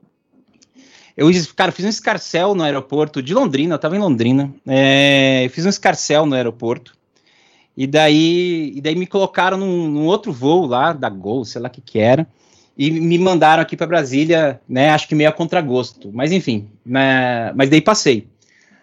A, a dificuldade, talvez, né, ou, ou a parte legal também é que deu frutos no sentido assim, né, de tem essa possibilidade, mas o que o Jonathan falou na fala dele é imprescindível, a gente tem que discutir isso. Tem que saber muito bem, assim, não há mais uma expansão universitária de políticas que existiam antigamente. Não há mais, né? É, eu não sei se a, se a maré vai virar ali em 2022, né, e que isso retorne. Eu não sei, né, não sei mesmo. Ou ainda como que se funciona no sentido de, pô, como é que funciona a pesquisa no Brasil, que foi totalmente socateada, né? É, como é que funciona uma lógica, né? Pô, você escreve para os pares, mas ao mesmo tempo determinadas pessoas têm, têm se despontado, né? Principalmente agora. Ah, teve uma discussão, se não me engano, no ano passado, quanto a história está no jogo político e está tá na sociedade, está sendo discutida, né? E, e para isso também que, que nos ajuda, né? Pô, eu vejo o Jonathan direto ali no, no, no, no Instagram dele e tal, e no canal, recomendo as entrevistas dele e tal, bem como aqui o História Pirata, o História Pirata já coloquei em aula, né? Falando para os alunos, ó, escutem isso aqui, né? O História Pirata com o Hinaldo, falando sobre, sobre os ameríndios no Brasil e tudo. Ou seja, há, há um momento de, de, de mudança aqui, né? E, mas essa, essa questão que tanto o Daniel, por exemplo, que tanto o Rafael quanto o Jonathan falaram, né? De, de você ser honesto consigo mesmo e saber por que, que você tá ali, cara, é importante. Porque eu conheço gente que destrói a, a, academia, destrói. Tipo, xinga muito no Twitter, só que tá lá pedindo assim, pô, eu quero passar aí, eu quero fazer também. Daí eu não consigo entender essa, essa lógica paradoxal, né? É assim, porra, por que, que eu vou pra academia? Xinga, xinga, xinga professor. Eu tô falando disso, não tô falando disso agora, né? Essa história é de 2007, 2008. É, acho que é isso, 2007, 2008, ali no início do Twitter, assim, se não me engano, perdão, início do Twitter para mim, né? o cara xingando, xingando, xingando horrores a universidade, mas só que daí tava fazendo concurso para concurso não, tava fazendo teste para entrar lá de volta. Falei, pô, se você não gosta tanto desse ambiente, pô, cara, por que que você tá fazendo? Né? Porque a gente sabe, cara, que é, que é difícil, não só sabe que é difícil, a gente sabe que tem cara escroto pra caralho na academia, bicho. Tem cara escroto pra caralho. Né, é saber lidar bem ali, né? E, e, tem esses caras que são, que são escrotos, mas às vezes você tem que escutar esses caras também, né? Às vezes fala assim, ó, não é por aí, é por aí, mas você não precisa ser escroto também, né? O cara tem que. É, o, o, Daniel falou de brincadeira ali, né? Mas eu fui pedir, né? Foi a primeira vez que eu vi um analista na vida, foi para pedir prorrogação no doutorado. Né? Fui lá, pedi para o analista o atestado, porque você tinha que ter um atestado do, do analista e tal. Né? Cara, fazer isso, conversar com alguém, ter uma análise, etc. e tal, é importante durante o processo, inclusive. Eu falo para meus alunos, assim, para meus orientantes, pô, mas você tá fazendo análise, você tá conversando com alguém, você vai no bar, uma vez eu perguntei pra mas você tá indo no bar, bicho? Tá trocando uma ideia com teu, teus camaradas, porque você tem que sair, às vezes, da pesquisa mesmo, para é, fazer outra parada. Eu acho que o, o mundo acadêmico, como um todo, assim, ele tem um potencial de mexer com umas coisas muito profundas, né, em relação a ego, autoestima. Isso pode se manifestar tanto num louco que acha que ele é o novo Hobsbawm, não sei da onde, quanto você trazer isso para si próprio e você achar que você não vale nada, não faz nada. Então, eu, é, em vários sentidos, e também agora nós dois como professores universitários, às vezes as pessoas têm uma expectativa em relação a gente que não corresponde, né? Às vezes a sociedade não vê o professor universitário como alguém que está fazendo um trabalho, é um pesquisador numa área que quer contribuir, não, se espera que a gente seja um modelo de, de moralidade e de não sei o que lá. É, é, se eles enfim, cara, né? se vissem a gente, né, Daniel, né, se, né, mas isso, áudio, né, mas pessoas, esse é um recado que eu deixo, enxergar como um trabalho, é um trabalho, e não necessariamente a, é, o que está na universidade é mais inteligente que o que é, não está, são trabalhos distintos, um está trabalhando com ensino, outro trabalha com pesquisa, às vezes calha de ser também o gênio, né, mas por isso que eu falo para ler o bom e velho Max Weber, a ciência como vocação, né, quando o Weber fala isso com bastante clareza, né? O que, que, é a vocação do cientista, o que não é. O cientista tem que usar antolhos mesmo, né? Antolhos, aquela coisa do cavalo que restringe a sua visão, né? O cientista tem que ser um especialista. É, enfim. Aí, bom, acho que eu falei bastante aqui. O mas, mas sabe, Dani, isso, nisso que você falou, no que o Jonas falou, tem duas coisas que para mim despontam. E é onde eu acho que os cursos de história têm falhado terrivelmente. Um deles é não ter um papo aberto ou o interesse em ter esse papo aberto sobre o mercado de trabalho. E, e acho que isso é muito uma questão geracional da, da, do, dos cursos de história. Porque muitas vezes você está falando com, com, com, um professor que está há 30 anos na, na, lá ali dando aula, é, e, e, também falo sem nenhum demérito, a gente, a gente envelhece, tal, não é essa questão mas é 30 anos na universidade e que não faz ideia de como de fato estão as, as oportunidades desse mundo fora dali. Tipo, ele é um cara que há 30 anos conseguiu uh, o trampo dele, passou no concurso e tal. E para ele, talvez agora tanto faz. E, e não tem esse papo. Você chega a, uma. A, é, é aquele, aquele ponto, sabe? Uh, não tá abrindo mais universidade pública. Só que tá tendo mais doutor todo ano. Todo ano você tem novos doutores, todos os tem novos doutores. Não vai ser uma realidade muito doida a gente chegar num ponto que vai, ter, vai aparecer uma vaga e vai ter mil doutores para concorrer. É, é, e, e, e, aquilo que, que o, Jonas, o, Jonas, falou, sabe? Você teve o Reúne. Vamos olhar assim, assim sinceramente, não tem mais para onde crescer isso. Não tem mais muita expansão para ser feita na universidade. E aí que me leva para um, segundo, um outro segundo ponto. Eu ainda acho que o campo da história pública é muito negligenciado na universidade. De não se tratar isso como um campo de trabalho, sobretudo. De falar como é que se monetiza isso. Quais são as possibilidades de. de e, é um assunto meio tabu nos cursos de humanas, falar sobre dinheiro do tipo, pô, como é que vocês vão ganhar dinheiro depois de. Parece que é uma parada que é errado, assim. Mas é, é, é aquela coisa, gente acha sabe? feio, né? Você ganhar dinheiro com seu conhecimento, ganhar É, dinheiro É, pô, esse- é, esse- esses dias, cara, porque assim, universidade privada ou instituição privada me chama para dar uma palestra, eu cobro. Pô, eu co- cobro porque tem dinheiro e é meu trabalho, sabe? Aí esses dias uma pessoa ficou muito ofendida porque me chamou e eu cobrei. Ah, e, e tem uma, uma parada nisso, sabe? A história pública, ela emergiu em muitos países nesse tipo de crise. Em- nos anos 70, os Estados Unidos passou por esse, por esse problema de, não ter mais lugar para historiador trabalhar. E a história pública apareceu, a- a- teve essa grande explosão por conta disso. No Brasil, ela acontece nesse momento que a gente tem as redes sociais e tal. Só que assim, ah, as pessoas não sabem como monetizar isso, como fazer isso, como trabalhar com isso, o que é história pública. Ah, é um campo que a universidade podia, poderia olhar um pouco mais de carinho para entender que não existe mais essa trajetória canônica profissional de você fazer mestrado, doutorado e inevitavelmente você vai parar numa universidade pública. Entende? Acabou, isso acabou, isso era uma outra realidade, o mundo mudou completamente. E, Jonathan, Você- ainda, ainda, ainda tem aquela coisa, né? é, conheço muitos, né, que, que, que são assim, também não é demérito, é mérito dessas pessoas, mas uma coisa que eu e o Daniel a gente chama atenção um do outro, né? É que a gente deu aula na quinta série, sexta série, né, Daniel? No sentido assim, né, de ensino médio, saber uma realidade de ensino médio que às vezes alguns colegas, né, é, não desconhecem às vezes. Simplesmente desconhecem como é uma realidade de. Por quê? Porque fez mestrado, doutorado e passou no concurso, bicho no sentido de desconhecer completamente como é que é.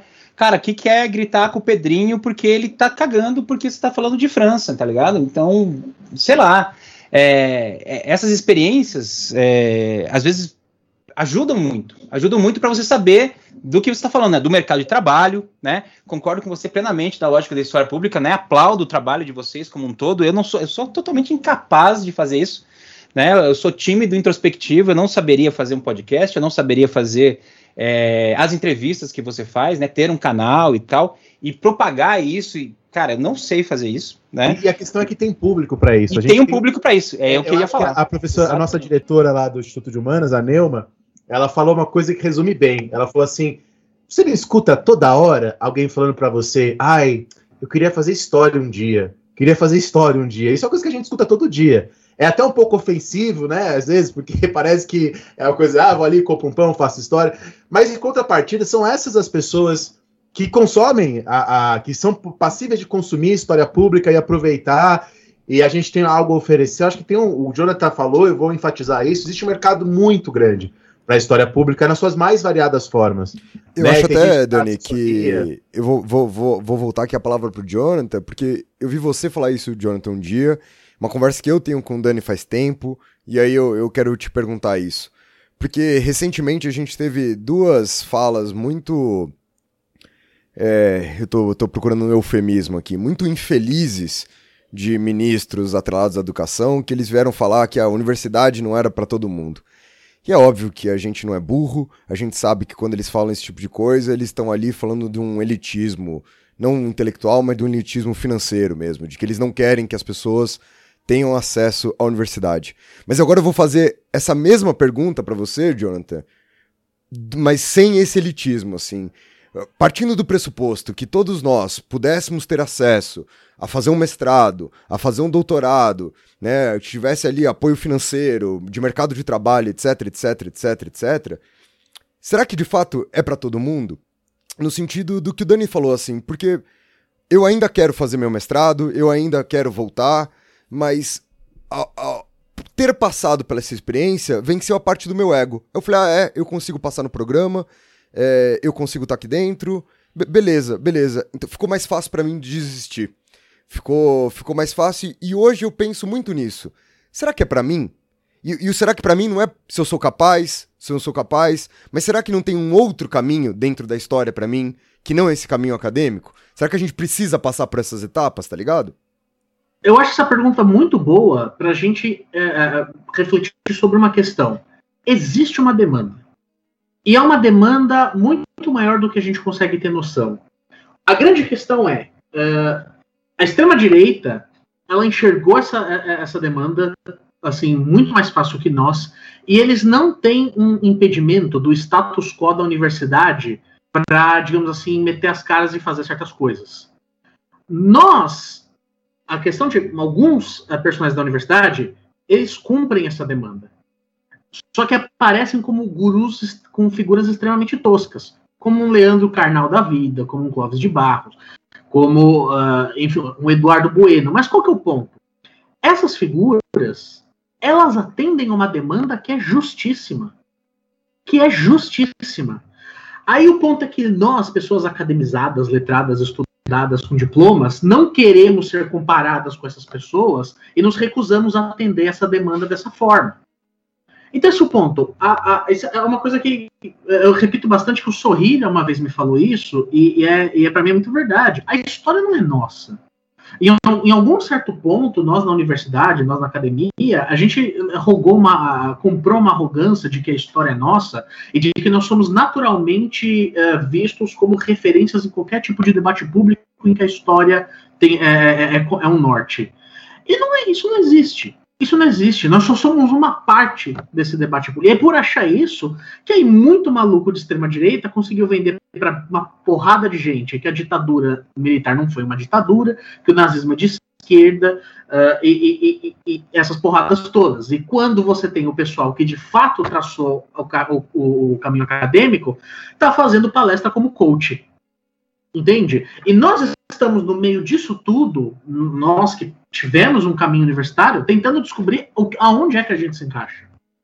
Porque é aquela coisa, sabe, também, Rafa, não adianta a gente fazer um, aquela coisa, o pessoal vai, se anima, abre aí um perfil no Instagram e tal, começa a falar de um monte de coisa de história, quando a linguagem é uma linguagem que não atrai nada ah, a- a- uma população ou uma parte das pessoas que não estão inseridas nesse, dia, nesse diálogo ou, ou nesse linguajar. É claro que existe demanda.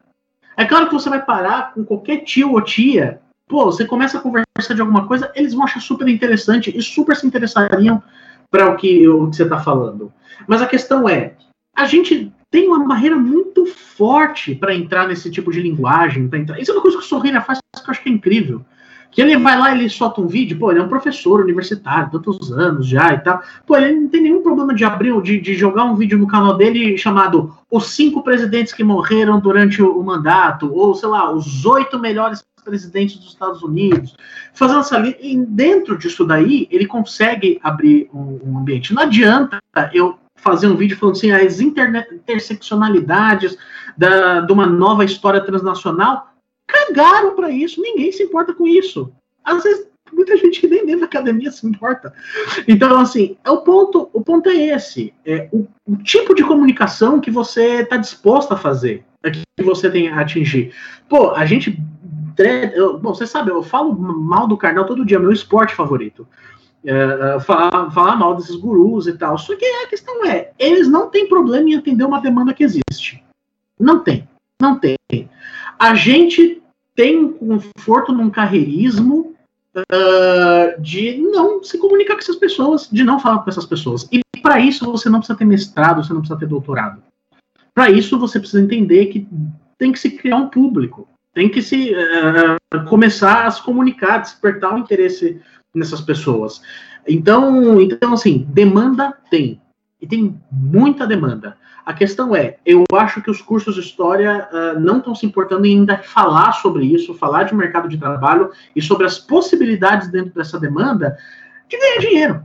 Porque não dá para trabalhar de graça, não dá para trabalhar. Esse é o ponto. Mas para mim, demanda, demanda tem. E, deve- e- e esse mundo do, do- do caminho intelectual, da pesquisa, ele tem que ser de todos.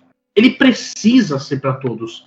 Porque se ele não for para todos, você não tem como, de fato, conversar com esse interesse, porque esse interesse ele morre. Ninguém tem interesse no mundo que não pode ser dele. Isso, É exatamente. esse, é esse o ponto. A história não é nossa. A história, a gente é só parte disso. A gente precisa incluir as pessoas desse nosso, é, para esse nosso lado. Por isso que quando, quando eu falei assim, que se, se é pra todo mundo, é no sentido das pessoas poderem ter direito de escolher se elas querem ou não. Não é pra elas serem né, previamente vetadas de ter acesso. Mas disso, assim, de- de- dessa minha experiência.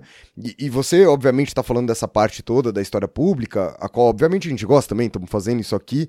Mas eu gosto muito de ser professor do ensino médio. Eu gosto de verdade, assim, né? Eu, eu sei que o Dani gosta também. É- é- é- essa é uma parte do ser historiador que às vezes parece que esse carreirismo acaba desprezando. E ela é uma parte importante pra caralho. Ô, Rafa, e até te cortar nisso, assim, só para dizer uma coisa, é, existe dentro da pós-graduação uma imagem muito forte que o, o, o, historiador que vai dar aula no ensino médio ou no ensino fundamental, ele é um historiador de segunda categoria. Isso, isso. Ou nem se pode rogar o adjetivo historiador para essa pessoa. E não, eu acho que o primeiro grande trabalho de história pública uh, se faz dentro de uma sala de aula com adolescente. Porra, porque é, é, é, é ali o, o, primeiro grande público que você cria, sabe? Porque é, é aquela coisa. A pessoa que vai para a faculdade de história, os alunos do Dani, eles escolheram estar tá ali. Eles queriam passar por um processo para estar tá ali numa, numa uma sala de aula falando sobre o Thomas Paine. Não, mentira, ninguém quer falar sobre o Thomas Paine.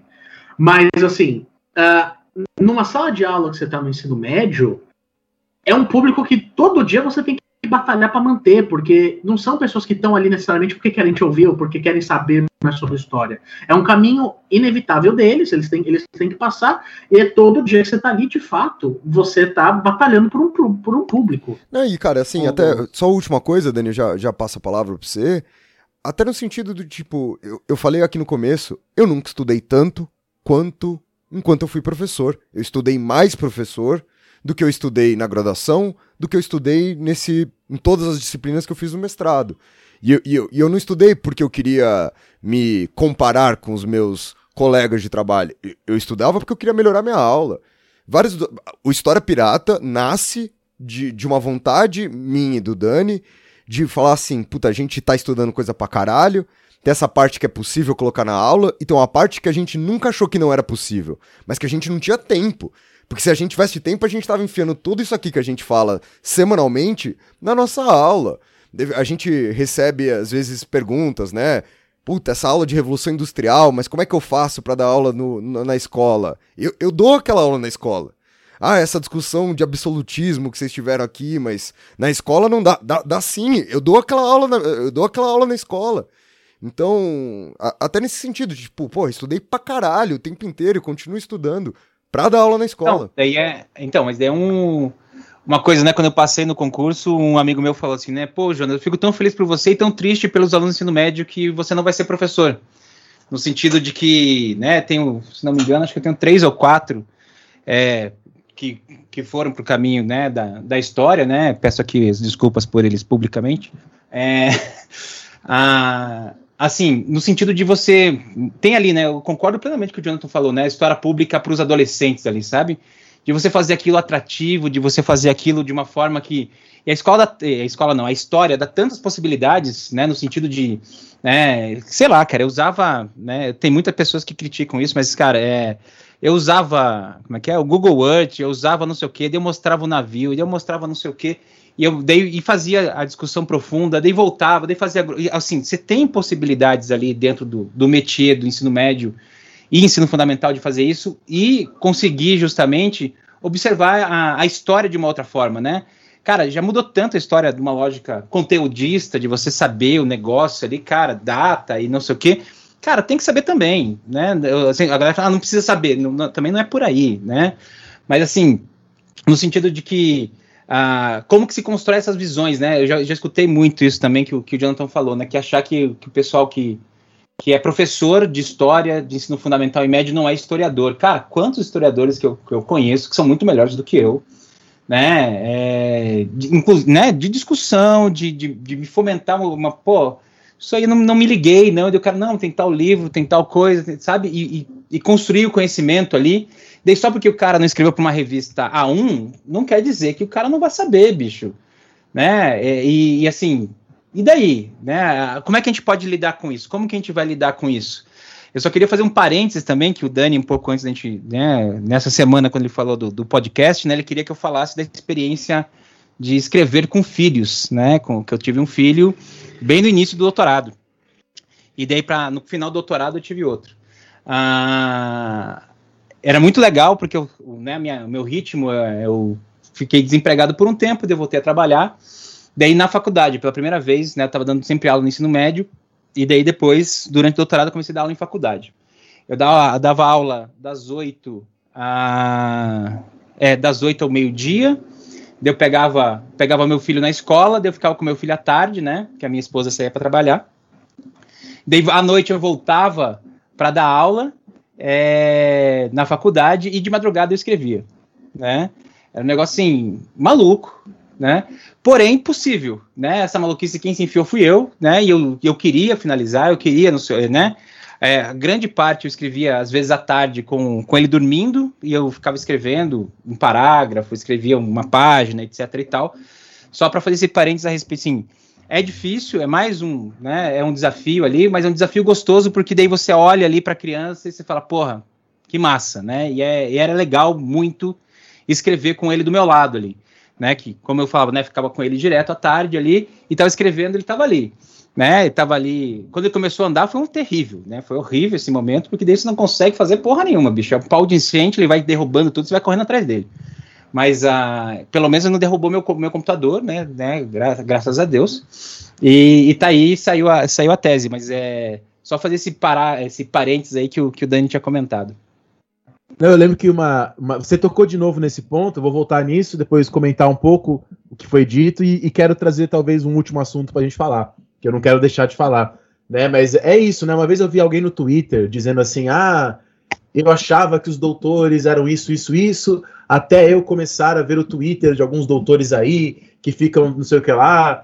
É, quer dizer, existe. É, voltando, né? A sociedade às vezes não consegue enxergar o que a gente faz na universidade como um trabalho, é um trabalho né? É uma parte, e é isso aí, eu concordo com você, Jonas. Conheço um monte de gente que é formada em história, que pensa em história, que está em outros lugares, que não como professor universitário, que são inteligentíssimas, né? Que são geniais.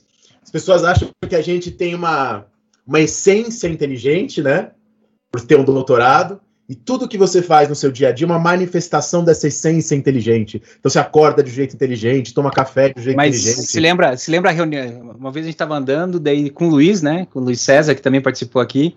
E daí a gente falou quantos por cento que é. Como é que é? é quantos por cento é você e quantos por cento é sorte em concurso público, sabe? E cada vez mais a sorte está subindo, tá ligado? A gente vai, ah, 80-20, não, daí agora já é 70-30, não, agora já é 60-40.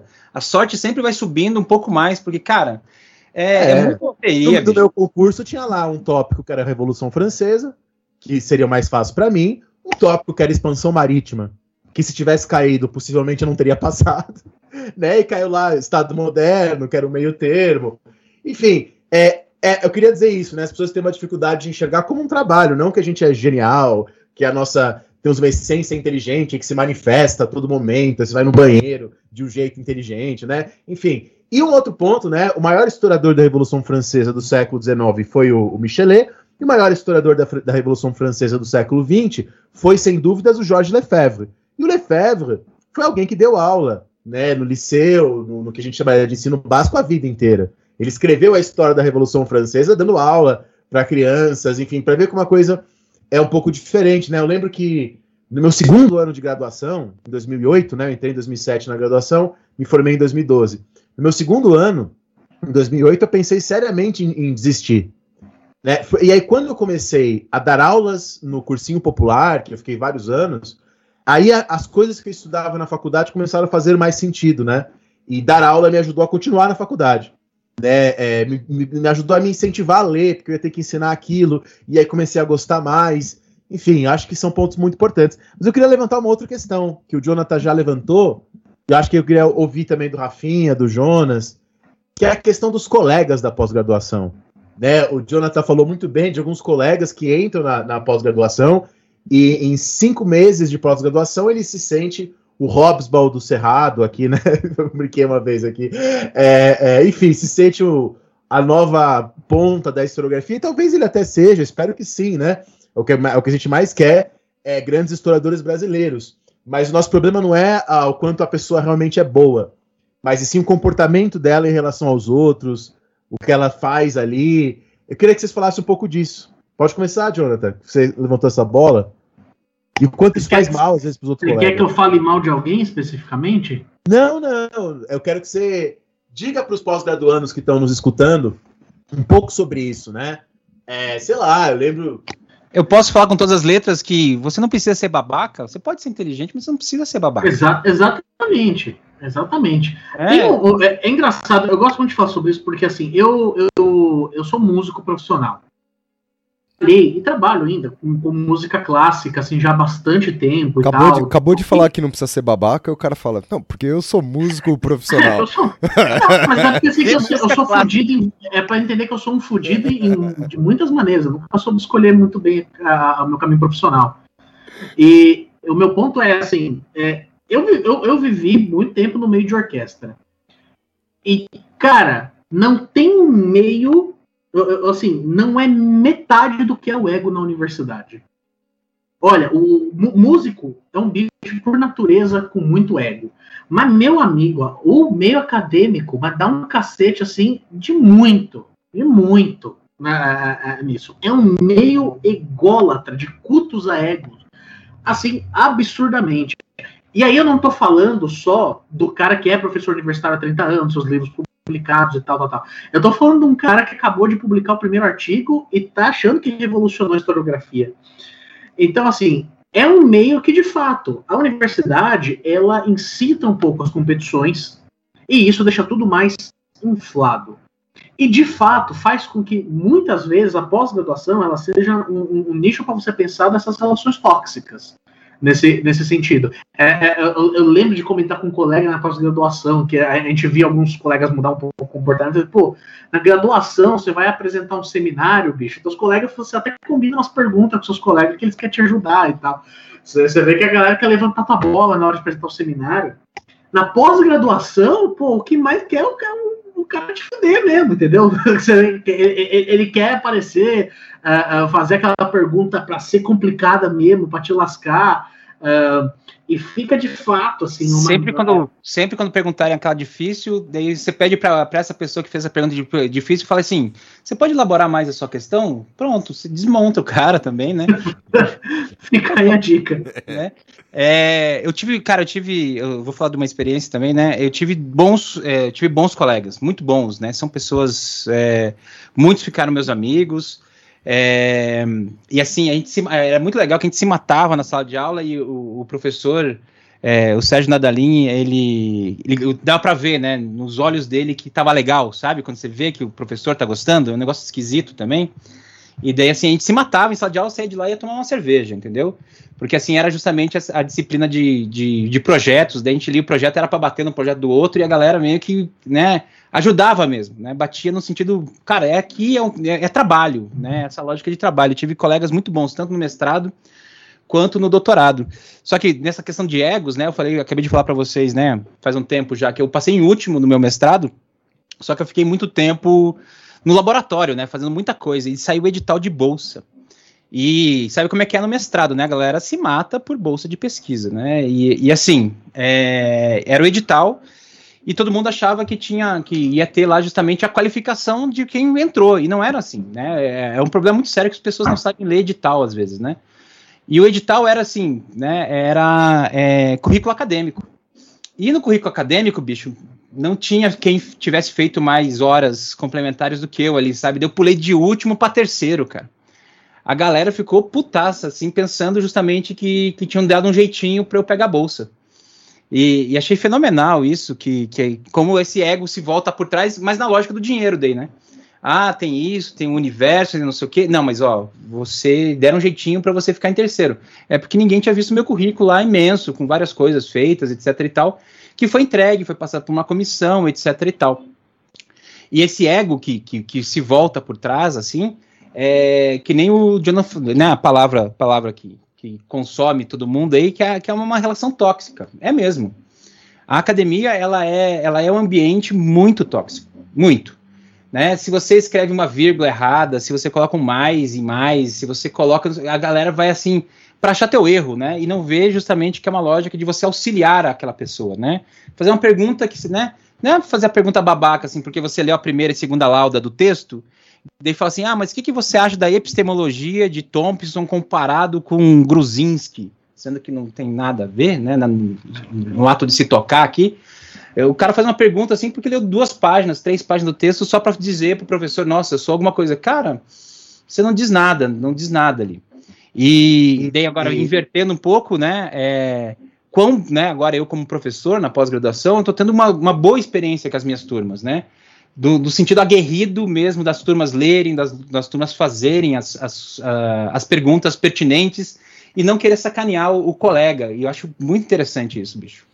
Você sabe que eu falei aqui da, da disciplina do Marquese e como foi uma, uma experiência legal né, que eu tive. E era disciplina de debate de projeto. E aí eu, eu não sei como foi, se, se você, Jonas, se você, Dani, já tem experiências com isso, assim, mas no final do curso ele falou: é a primeira vez que uma disciplina de, de projeto dá certo do jeito que eu queria que desse. Porque eu, eu, eu, conheci muito pouca gente dentro da universidade, por causa disso que eu falei, de não ter ficado lá dentro da universidade. Mas essa disciplina em específico, porra, foi uma experiência tão da hora, cara. Foi uma experiência tão boa mesmo, porque era gente do mestrado, era gente do doutorado, e aí cada semana é, duas pessoas tinham que fazer um comentário por escrito do, do projeto em questão, mas todo mundo debatia, assim, todo mundo trazia alguma coisa. E aí eu fiz um, dos primeiros comentários e era de um brother que tá terminando o doutorado, tá ligado? Eu tinha acabado de entrar no mestrado, o cara tava terminando o doutorado dele. E, e ele me escutou, né? O, o que eu tinha para falar ali, o que eu tinha para pontuar. Assim como na hora do meu projeto, que era uma bosta, veio todo mundo falar. Tem, tem, tem um, tem um cara ali que, que nem conheço ele, né? Que é o Gustavo. Eu vou dever muita coisa para ele. Terminou o dia da, da, minha exposição do meu projeto, do debate. Ele me mandou um e-mail, falou assim, cara, eu vou resumir tudo que foi falado aqui para você, porque eu acho que, que pô, fiquei sensibilizado, tá ligado? Porra, eu, eu quero estar quero tá aqui para ajudar, eu quero que esses debates de fato sirvam para ajudar. Então, eu, eu não tive essa experiência do, do, do ego não com os colegas. Eu, eu tive na graduação. Na, na, graduação eu tive. Sempre tinha aquela pessoa que achava que era né, o, o, o historiador perfeito já, a historiadora perfeita desde o começo. É, quando, quando sempre, sempre, tem aquele aluno que, que precisa mostrar que leu o texto, né? Não, cara, é, puta, quando eu fui fazer filosofia, se a gente acha que na história é uma merda, na filosofia vocês não fazem ideia. Porra, tava tendo aula de Leibniz. Aí tinha sempre um tiozão, assim, aí ele levantava a mão, mas por que o Nietzsche? Aí, porra, não é aula do Nietzsche, cara, ninguém, ninguém precisa... Você quer falar que você leu essa bosta, tá ligado? A gente, eu e o Dani, a gente teve um aluno em específico que todo dia ele tava lendo alguma coisa que eu nunca tinha conseguido ler. E ele virava, Rafinha, olha o que eu estou lendo. E aí eu fazia questão de falar para ele, pô, que legal que você conseguiu ler. A hora que você terminar, me explica, porque eu nunca fui capaz de entender isso, né? Era sempre aquele aquela coisa do ego exacerbado, assim. Mas eu tive essa sorte, pelo menos na graduação, de ter compartilhado com ótimas pessoas aí todo esse processo, assim. Você sabe, ó, ó vou, vou, falar agora falando para os ouvintes pós-graduandos, que eu sei que vão ter alguns. Eu acho que foi 2014 que eu conversei com o Bernard Bailey. O Bernard Bailey, para quem não sabe, foi um dos melhores historiadores de todos os tempos. Né, que morreu agora é, o ano passado, recentemente, e eu falei com ele sobre Thomas Paine. Vocês já repararam que a lista de melhores historiadores de todos os tempos do Dani tem umas 3 milhões de pessoas, né? Porque toda vez que ele fala um historiador, esses são um dos melhores historiadores de todos os tempos. Ge geralmente é alguém que ninguém conhece. Ninguém faz a menor ideia quem seja. Mas não, ele é um dos maiores historiadores. Sempre quando falo assim, mas qual é o maior historiador do mundo? Eu falo Daniel, Daniel Gomes de Carvalho. Ah, é o Daniel. WhatsApp.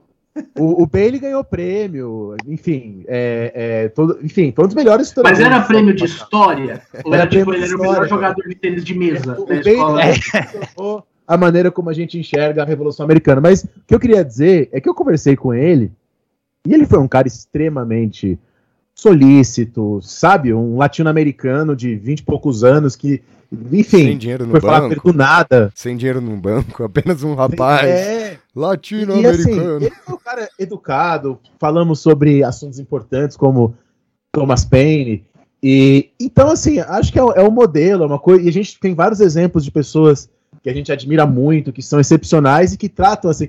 Aí você vê né, alguém às vezes com uma idade muito reduzida, com uma experiência muito pequena.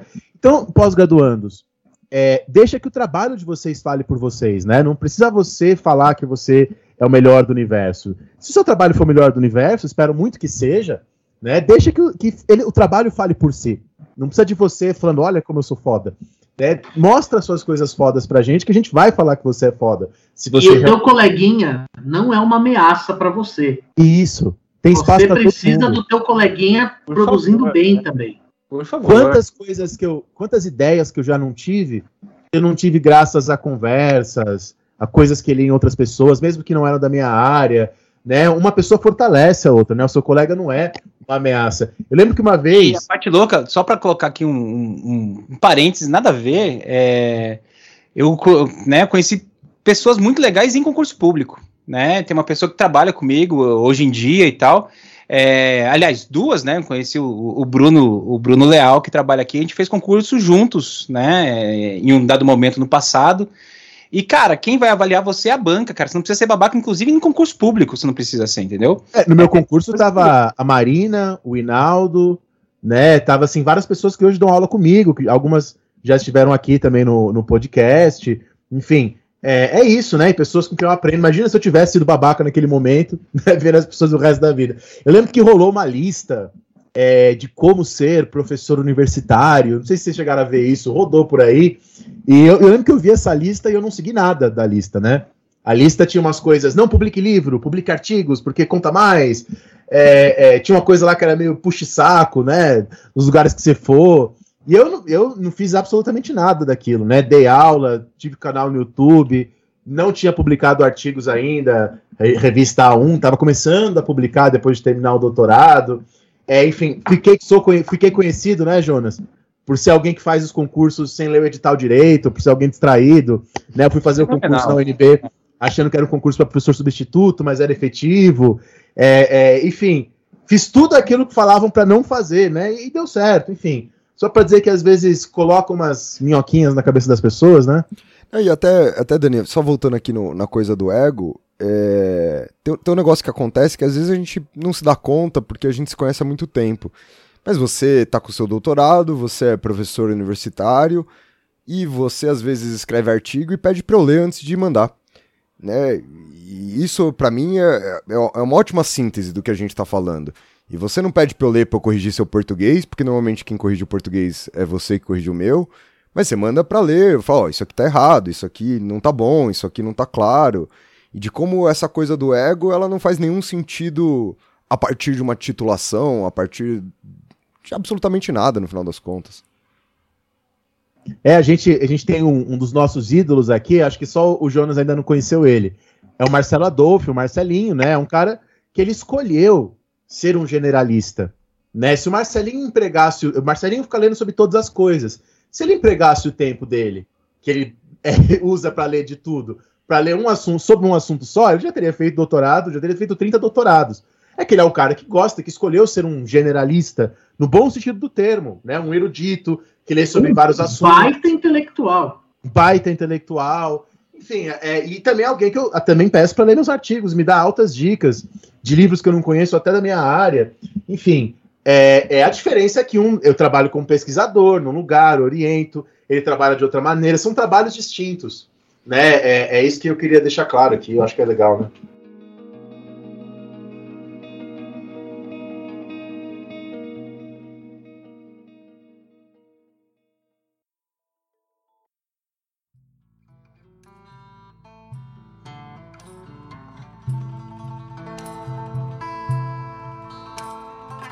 Eu acho que é isso, gente. Então, é, a gente vai cobrar aqui de vocês um décimo do que custa uma sessão de terapia. Então, você que está aí na pós-graduação, que, que sentiu aqui um pouco, talvez, menos angustiado ou menos angustiada com essa nossa conversa, manda um pix pra gente de cincão. Cincão, ó, qual, qual, qual, qual sessão de análise custa cincão? Estamos aqui contando para vocês como é, uma- é, é difícil para todo mundo, né? Como a gente tem quatro experiências com merdas acontecendo, cada uma à sua maneira. Então eu, eu acho que vale. E comentem também pra gente, a gente quer saber mais de vocês. Eu acho que falta isso, né? Essa conversa que talvez a gente tenha aqui, uma conversa que tinha que ter dentro da academia, que tinha que ser talvez até mais protocolar, e não simplesmente ali na, na cantina, no boteco, no bar e assim por diante. É isso, mano. Jonas, valeu demais por mais uma vez você ter atendido ao nosso chamado aqui. Imagina, imagina, estou à disposição, né? Não sou tão erudito, tão bonito, tão garboso quanto vocês, né? Mas estamos aí, né? Não, Na dúvida. o Dani é, Jonas, pelo amor de Deus. Ah, obrigado, obrigado. Agora me senti bem. Vai, vou acabar bem esse final de semana. E, Jonathan, valeu demais aí por ter, ter dado mais um tempo, já que você é um músico profissional, um doutorando, um influencer de ponta, de, de ter dado o um tostão do seu segundo tempo. Maior, o segundo maior especialista de Thomas Paine do mundo. entendeu? Perdendo apenas pro Daniel, que assim, sabe é, 998% a mais do que eu sobre esse assunto. Porque tudo que você leu sobre Thomas Paine foi duas linhas, e isso já faz Ah, você ser o segundo maior. Melhor falar do Daniel, melhor falar do Daniel é eu sou o maior conhecedor da, da- de- como é que é? Eu sou o maior conhecedor de Thomas Paine da Asa Norte. Daí eu falei pra ele, você tem certeza? Daí ele falou, é, não sei. Saber, né? Não tem nenhum. É, é, vai, vai, vai, ver que tem uma viúva do Thomas Paine lá. Mas, pô, eu sou, sou eu que agradeço, cara. Adoro adoro estar aqui e tal. Tô nessa luta aí pra ser parte do, do, do elenco fixo e conseguir angariar mais esse emprego aí pra minha carteira de trabalho. Mas essa despesa, você quis dizer, pra sua carteira de trabalho, né? É, a gente só perdeu dinheiro com esse podcast aqui, não ganhamos nada. Fica aí o ânimo pra quem fazer história pública, ó. Ah, depois de vocês saírem extremamente animados desse programa pra fazer mestrado e doutorado, agora a gente deu essa empurrada final aí, já que você tava na beira do precipício, justamente. É isso, minha gente. Muito obrigado por quem escutou a gente até aqui. Não esqueçam de seguir a gente lá no nosso Instagram, no arroba História Pirata. E aí, vai lá, comenta, desabafa. A gente transforma o post aqui de hoje numa grande sessão de análise conjunta. Tamo junto, gente. E até a semana que vem. Falou pra vocês. Falou, pirataria! Tchau, tchau. Uh.